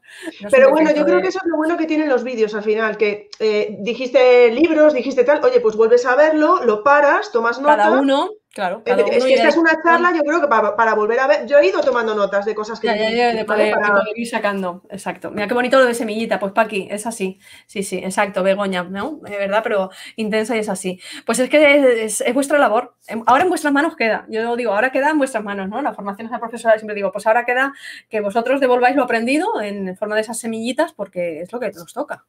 Y eso lo decimos todas las semanas, ¿eh? porque aquí viene gente y nos hace unos geniales impresionantes y decimos, no penséis que vais a hacer lo mismo, poco a poco. Y es lo que dijiste tú, no llegues mañana y te vayas a comprar el condón escudo, no, sé qué, no te cojas el llavero, no, no, pero empieza a cambiar las contraseñas. A cambiar las contraseñas. Por algo y ya irás metiendo más cosas, ¿no? Pero no nos volvamos locos como dijiste, pero sí que vayamos tomando medidas. Exacto. y siempre, siempre cuando nosotros tomemos medidas, seremos conscientes de, poder decírselo y transmitírselo también a nuestro alumnado, ¿no? Exacto. y si lo hacemos, y seguir las fuentes oficiales siempre que decimos, es que recursos, bueno, pues sigamos, eh, he dicho mucho de todo, y en los, o sea, las mismas páginas que he dicho oficiales tienen, están volcadas en las redes sociales, lanzando consejos constantemente. Entonces, sigamos las eh, páginas oficiales porque si hay avisos de seguridad nos van a alertar, porque nos van a estar informando, porque comparten muchas iniciativas o muchas eh, actividades didácticas. Entonces, directamente a Mallorca, en Mallorca, Mallorca estuve formando, en, estuve en la biblioteca, formando el personal de la biblioteca de la universidad, Mallorca. Así que, así que, en cuanto se pueda con la movilidad un poco en ese, en ese tipo, en Mallorca, Mallorca no, había visitado Mallorca y la visité precisamente para eso. Estuve formando al, personal de la biblioteca de, la universidad de, allí, en Mallorca, de Baleares. Bueno, pues Yolanda, sin quererlo o no, pues nos ha echado una buena bronca a todos, porque yo creo que no, no, tirón de orejas. Qué largo. ahí en, en, lo que hacemos mal. Nos ha recomendado las webs, nos ha recomendado libros, eh, bueno, de verdad, y, nos ha recomendado... Y lo mejor de todo es que no, no, no vendo nada, no vendo cacharrillos, ni, ni, tengo el libro todavía, ni publicado, ni, ni, de momento nada. tengo información en, en, abierto en ese sentido y, retomando. Tengo que retomar en, el pulso en el canal también de, de, más charlas también de, en este sentido, tal. no solo la parte técnica y es, es, algo, es algo a hacer. O sea que, mira, Manuela, Manuela, un beso desde aquí a Manuela porque Manuela es una, es una parte muy imprescindible en mi vida también, ¿vale? Una amiga estupenda, o sea que, que un gusto, un gusto ahí. Manuela, gracias. Y al resto, más gracias todavía. A Manuela, son casi las once y media de la noche. Además, creo que Vas a tener que trocear. es una semana de, evaluación, ¿vale? Para muchos profes y los hemos tenido aquí al, pie de cañón. Muchísimas gracias por todas las preguntas que habían lanzado en Twitter por todas las preguntas que han hecho en, directo, todos los que os, bueno, os habéis incorporado, habéis entrado, salido, porque ha habido aquí movimiento. Muchísimas gracias. Pero esto no había acabado ya, no había acabado. 45 minutos dijiste, ¿no? Te dije yo, espérate, espérate, va a ser un poco más. Ya no, yo, yo, les digo a los invitados, bueno, como mínimo, pues unos 15 minutillos y otros 15 minutos de, preguntas, pero yo no, no pongo puertas al campo. Es decir, en el momento de que vosotros venís como ya que venís como invitados, ¿no? Pues bueno, em, no os voy a cortar. Em, o sea que... Y yo te entiendo perfectamente, porque como yo traigo a mis propios invitados de este, te digo, yo siempre les digo que les robo como una hora y luego siempre acaban siendo más. Entonces, sí que empecé con las charlas como con que duraba un poquito menos y los invitados. Bueno, vamos a. Porque yo pensaba también por la gente que está aquí, pues que al final se puede hacer largo, etcétera. Pero luego, bueno, sí que lo vas luego lo pausan lo pausan si quieren o vuelven o lo que sea, pero aquí se puede comentar. Los que habéis estado en directo habéis tenido la posibilidad de poder preguntar. Y si queda alguna pregunta en el aire, pues directamente la podéis trasladar, ¿vale? O sea, para, para escuchar las cosas, las necesidades o lo buenamente lo que os pueda orientar y, ayudar en ese, en ese sentido.